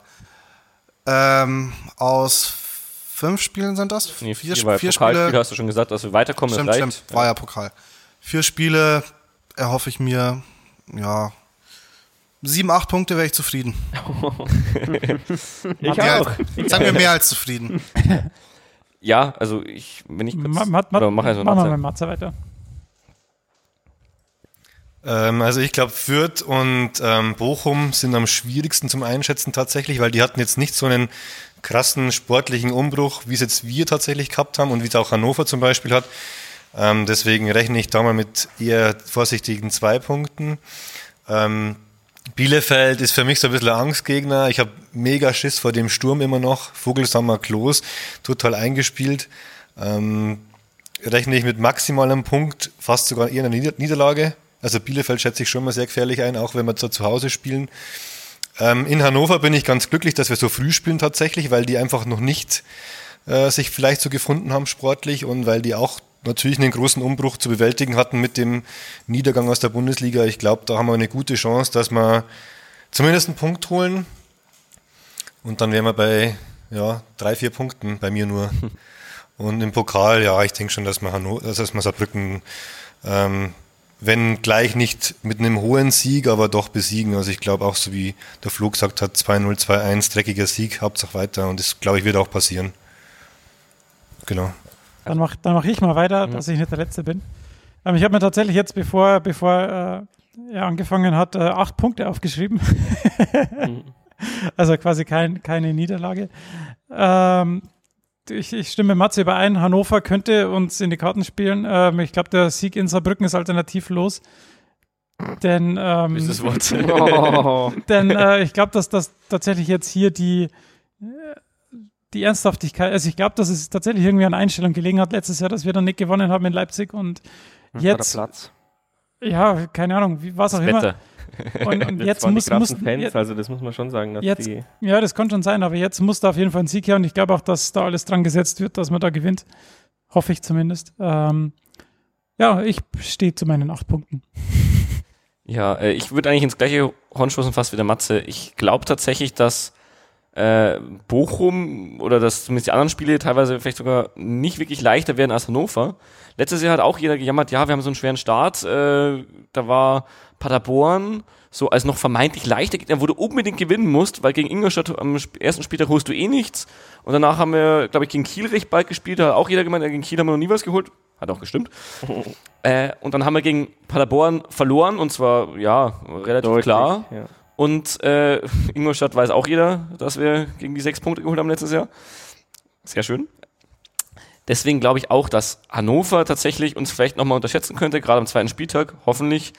Bochum halte ich für schwierig, Bielefeld halte ich für sehr schwierig, da bin ich bei Matze, das ist ja eine der krassesten Mannschaften der Liga, der traue ich sogar zu, dass sie dieses Jahr das machen, was Paderborn letztes Jahr gemacht hat, also zwar nicht als Aufsteiger, aber dass sie schon äh, ja, so als Überraschungsmannschaft die äh, vier Absteiger. Ich nehme da jetzt halt mal den HSV mit dazu, der nicht abgestiegen ist dieses Jahr, aber der schon auch äh, sich als Erstligist nach wie vor sieht, ärgern könnte und irgendwie mit hochrutschen könnte, Bielefeld. Weil die halt einfach krass aufgestellt sind, fast nichts verloren haben. Solche Leute wie ein Vogelsammer oder ein Klos, die musste auch erstmal einfach nur halten. Also, dass die nicht nach ein, zwei Saisons irgendwann mal wechseln, das ist eigentlich die eigentliche Kunst. Hm. Und ja, bleibt eigentlich nur noch der Pokal für mich. Ah, nee, Fürth, Fürth glaube ich tatsächlich, dass wir gewinnen. Einfach keine Ahnung, das, das obligatorisch. Ja, nee, nicht obligatorisch, aber ich glaube, dass äh, ich glaube, dass die kein so starkes Jahr haben werden dieses Jahr. Wahrscheinlich äh, werden sie Dritter, aber mal schauen.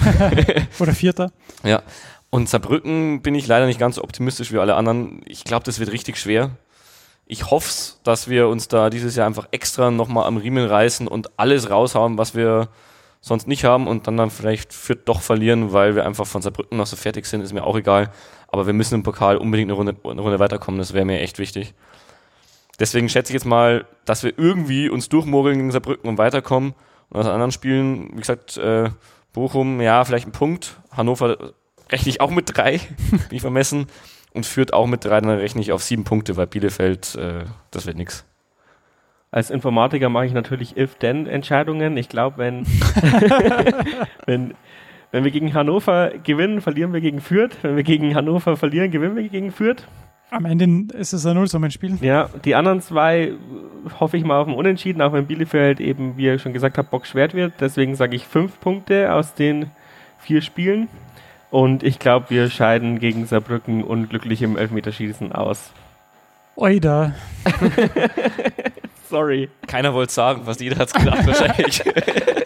ich muss halt den, den Cringe spielen, es tut mir echt leid. Okay, dann bin ich noch dran. Also ich glaube, Also wir sagen natürlich schon, ja, voll schwieriger Saisonstart. Ich glaube, wir sagen das natürlich auch so ein bisschen so immer Wohlfall dahin. Ähm, in der Liga, glaube ich, ist alles auf Augenhöhe, um eine schöne Floskel zu bemühen, die Wie wir viel ist eigentlich auch von Bayer Lords oft gehört haben. Spendenschwein drin jetzt?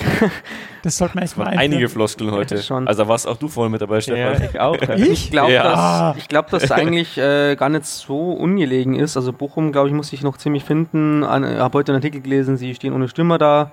Vielleicht ist es auch nur Neb Nebelkerze, ähm, aber ich glaube, Bochum, da kann man schon mal einen Punkt holen, wenn es ist, jetzt im Auftakt. Und Hannover kann man meiner Meinung nach sogar überraschen. Kann man halt auch sogar nur überraschen, weil Mirko Slomka kann keine zweite Liga, meines Erachtens auch. Und, ähm, Der kann sowieso nichts. Das ist die Frage, wie überrascht Hannover ist, wenn die Mehrheit, Mehrzahl von uns jetzt davon denkt, dass wir Hannover ja, überraschen. nee, ich glaube schon, dass Gut, das so gut dass dieser, wir Meinungsbildner sind und uns jeder dieser. Hamburg-Effekt ist so erstes, erstes Auswärtsspiel überhaupt seit, weiß nicht, Menschengedenken gegen Hannover, irgendwie, das, das können wir schon. Wahrscheinlich ihr erstes Heimspiel. Die Fans Saison. können es auch, also ich glaube, dass das richtig lustig wird. Pokal, da habe ich ein bisschen Schiss davor. Vor Saarbrücken, weil die ein unangenehmer Gegner sind, auch wenn sie zwei Ligen unter uns sind. Das wird ganz hart. Ich hoffe halt, dass wir uns durchsetzen durch einen, ja, einen kleinen Qualitätsunterschied, den wir vielleicht doch haben mittlerweile. Auch Mentalitätsunterschied vielleicht sogar. Und Fürth und Bielefeld äh, sind auch so pff, für mich eher so unentschieden Spiele fast. Also ich tippe auf fünf Punkte und eine zweite Runde im DFB-Pokal. Das ist ja im, im, in der Summe alles ganz positiv eigentlich. Du müsstest ja eigentlich sechs Punkte ähm, tippen, wenn Bochum für dich im unentschieden spielt, ist Hannover Gewinner und die anderen zwei sind auch unentschieden spielen. Ja, Aber du wolltest noch die Varianz mit reinbringen. ja Ich habe fünf getippt, du tippst vielleicht sechs. verlieren wir doch gegen Hannover. Mal schauen. Wenn wir, wenn wir gegen Bochum gewinnen, verlieren wir gegen Hannover. Und, Der auch schon äh, zum Informatiker. genau, um ei. deiner Logik zu bleiben. Entscheidungsbäume. Vielleicht sind es auch nur vier Punkte. Nach mein Gott. Flussdiagramm malen oder irgendwas. Gut, dann haben wir ja die Vorschau auf diese neue Saison äh, sehr gut abgeschlossen. Ich möchte mich noch bei Matze bedanken, dass wir hier heute sein durften im äh, Fanprojekt. Sehr gerne, immer wieder. Das sagt er jetzt nur raus. Die zockt mal jede Woche da. Und vielen Dank an den, Brownie äh, auch wirklich jede Woche da. und viel, vielen Dank an den Techniker Stefan, der uns heute die Technik gemacht hat. Äh, war nicht so trivial. Vielen Dank. Dankeschön. Dann hoffen wir auf einen guten Auftakt, wünschen uns viel Erfolg im Spiel gegen Bochum, ein volles Stadion und dann hören wir uns beim nächsten Mal. Servus. Ciao. Tere. Arrivederci.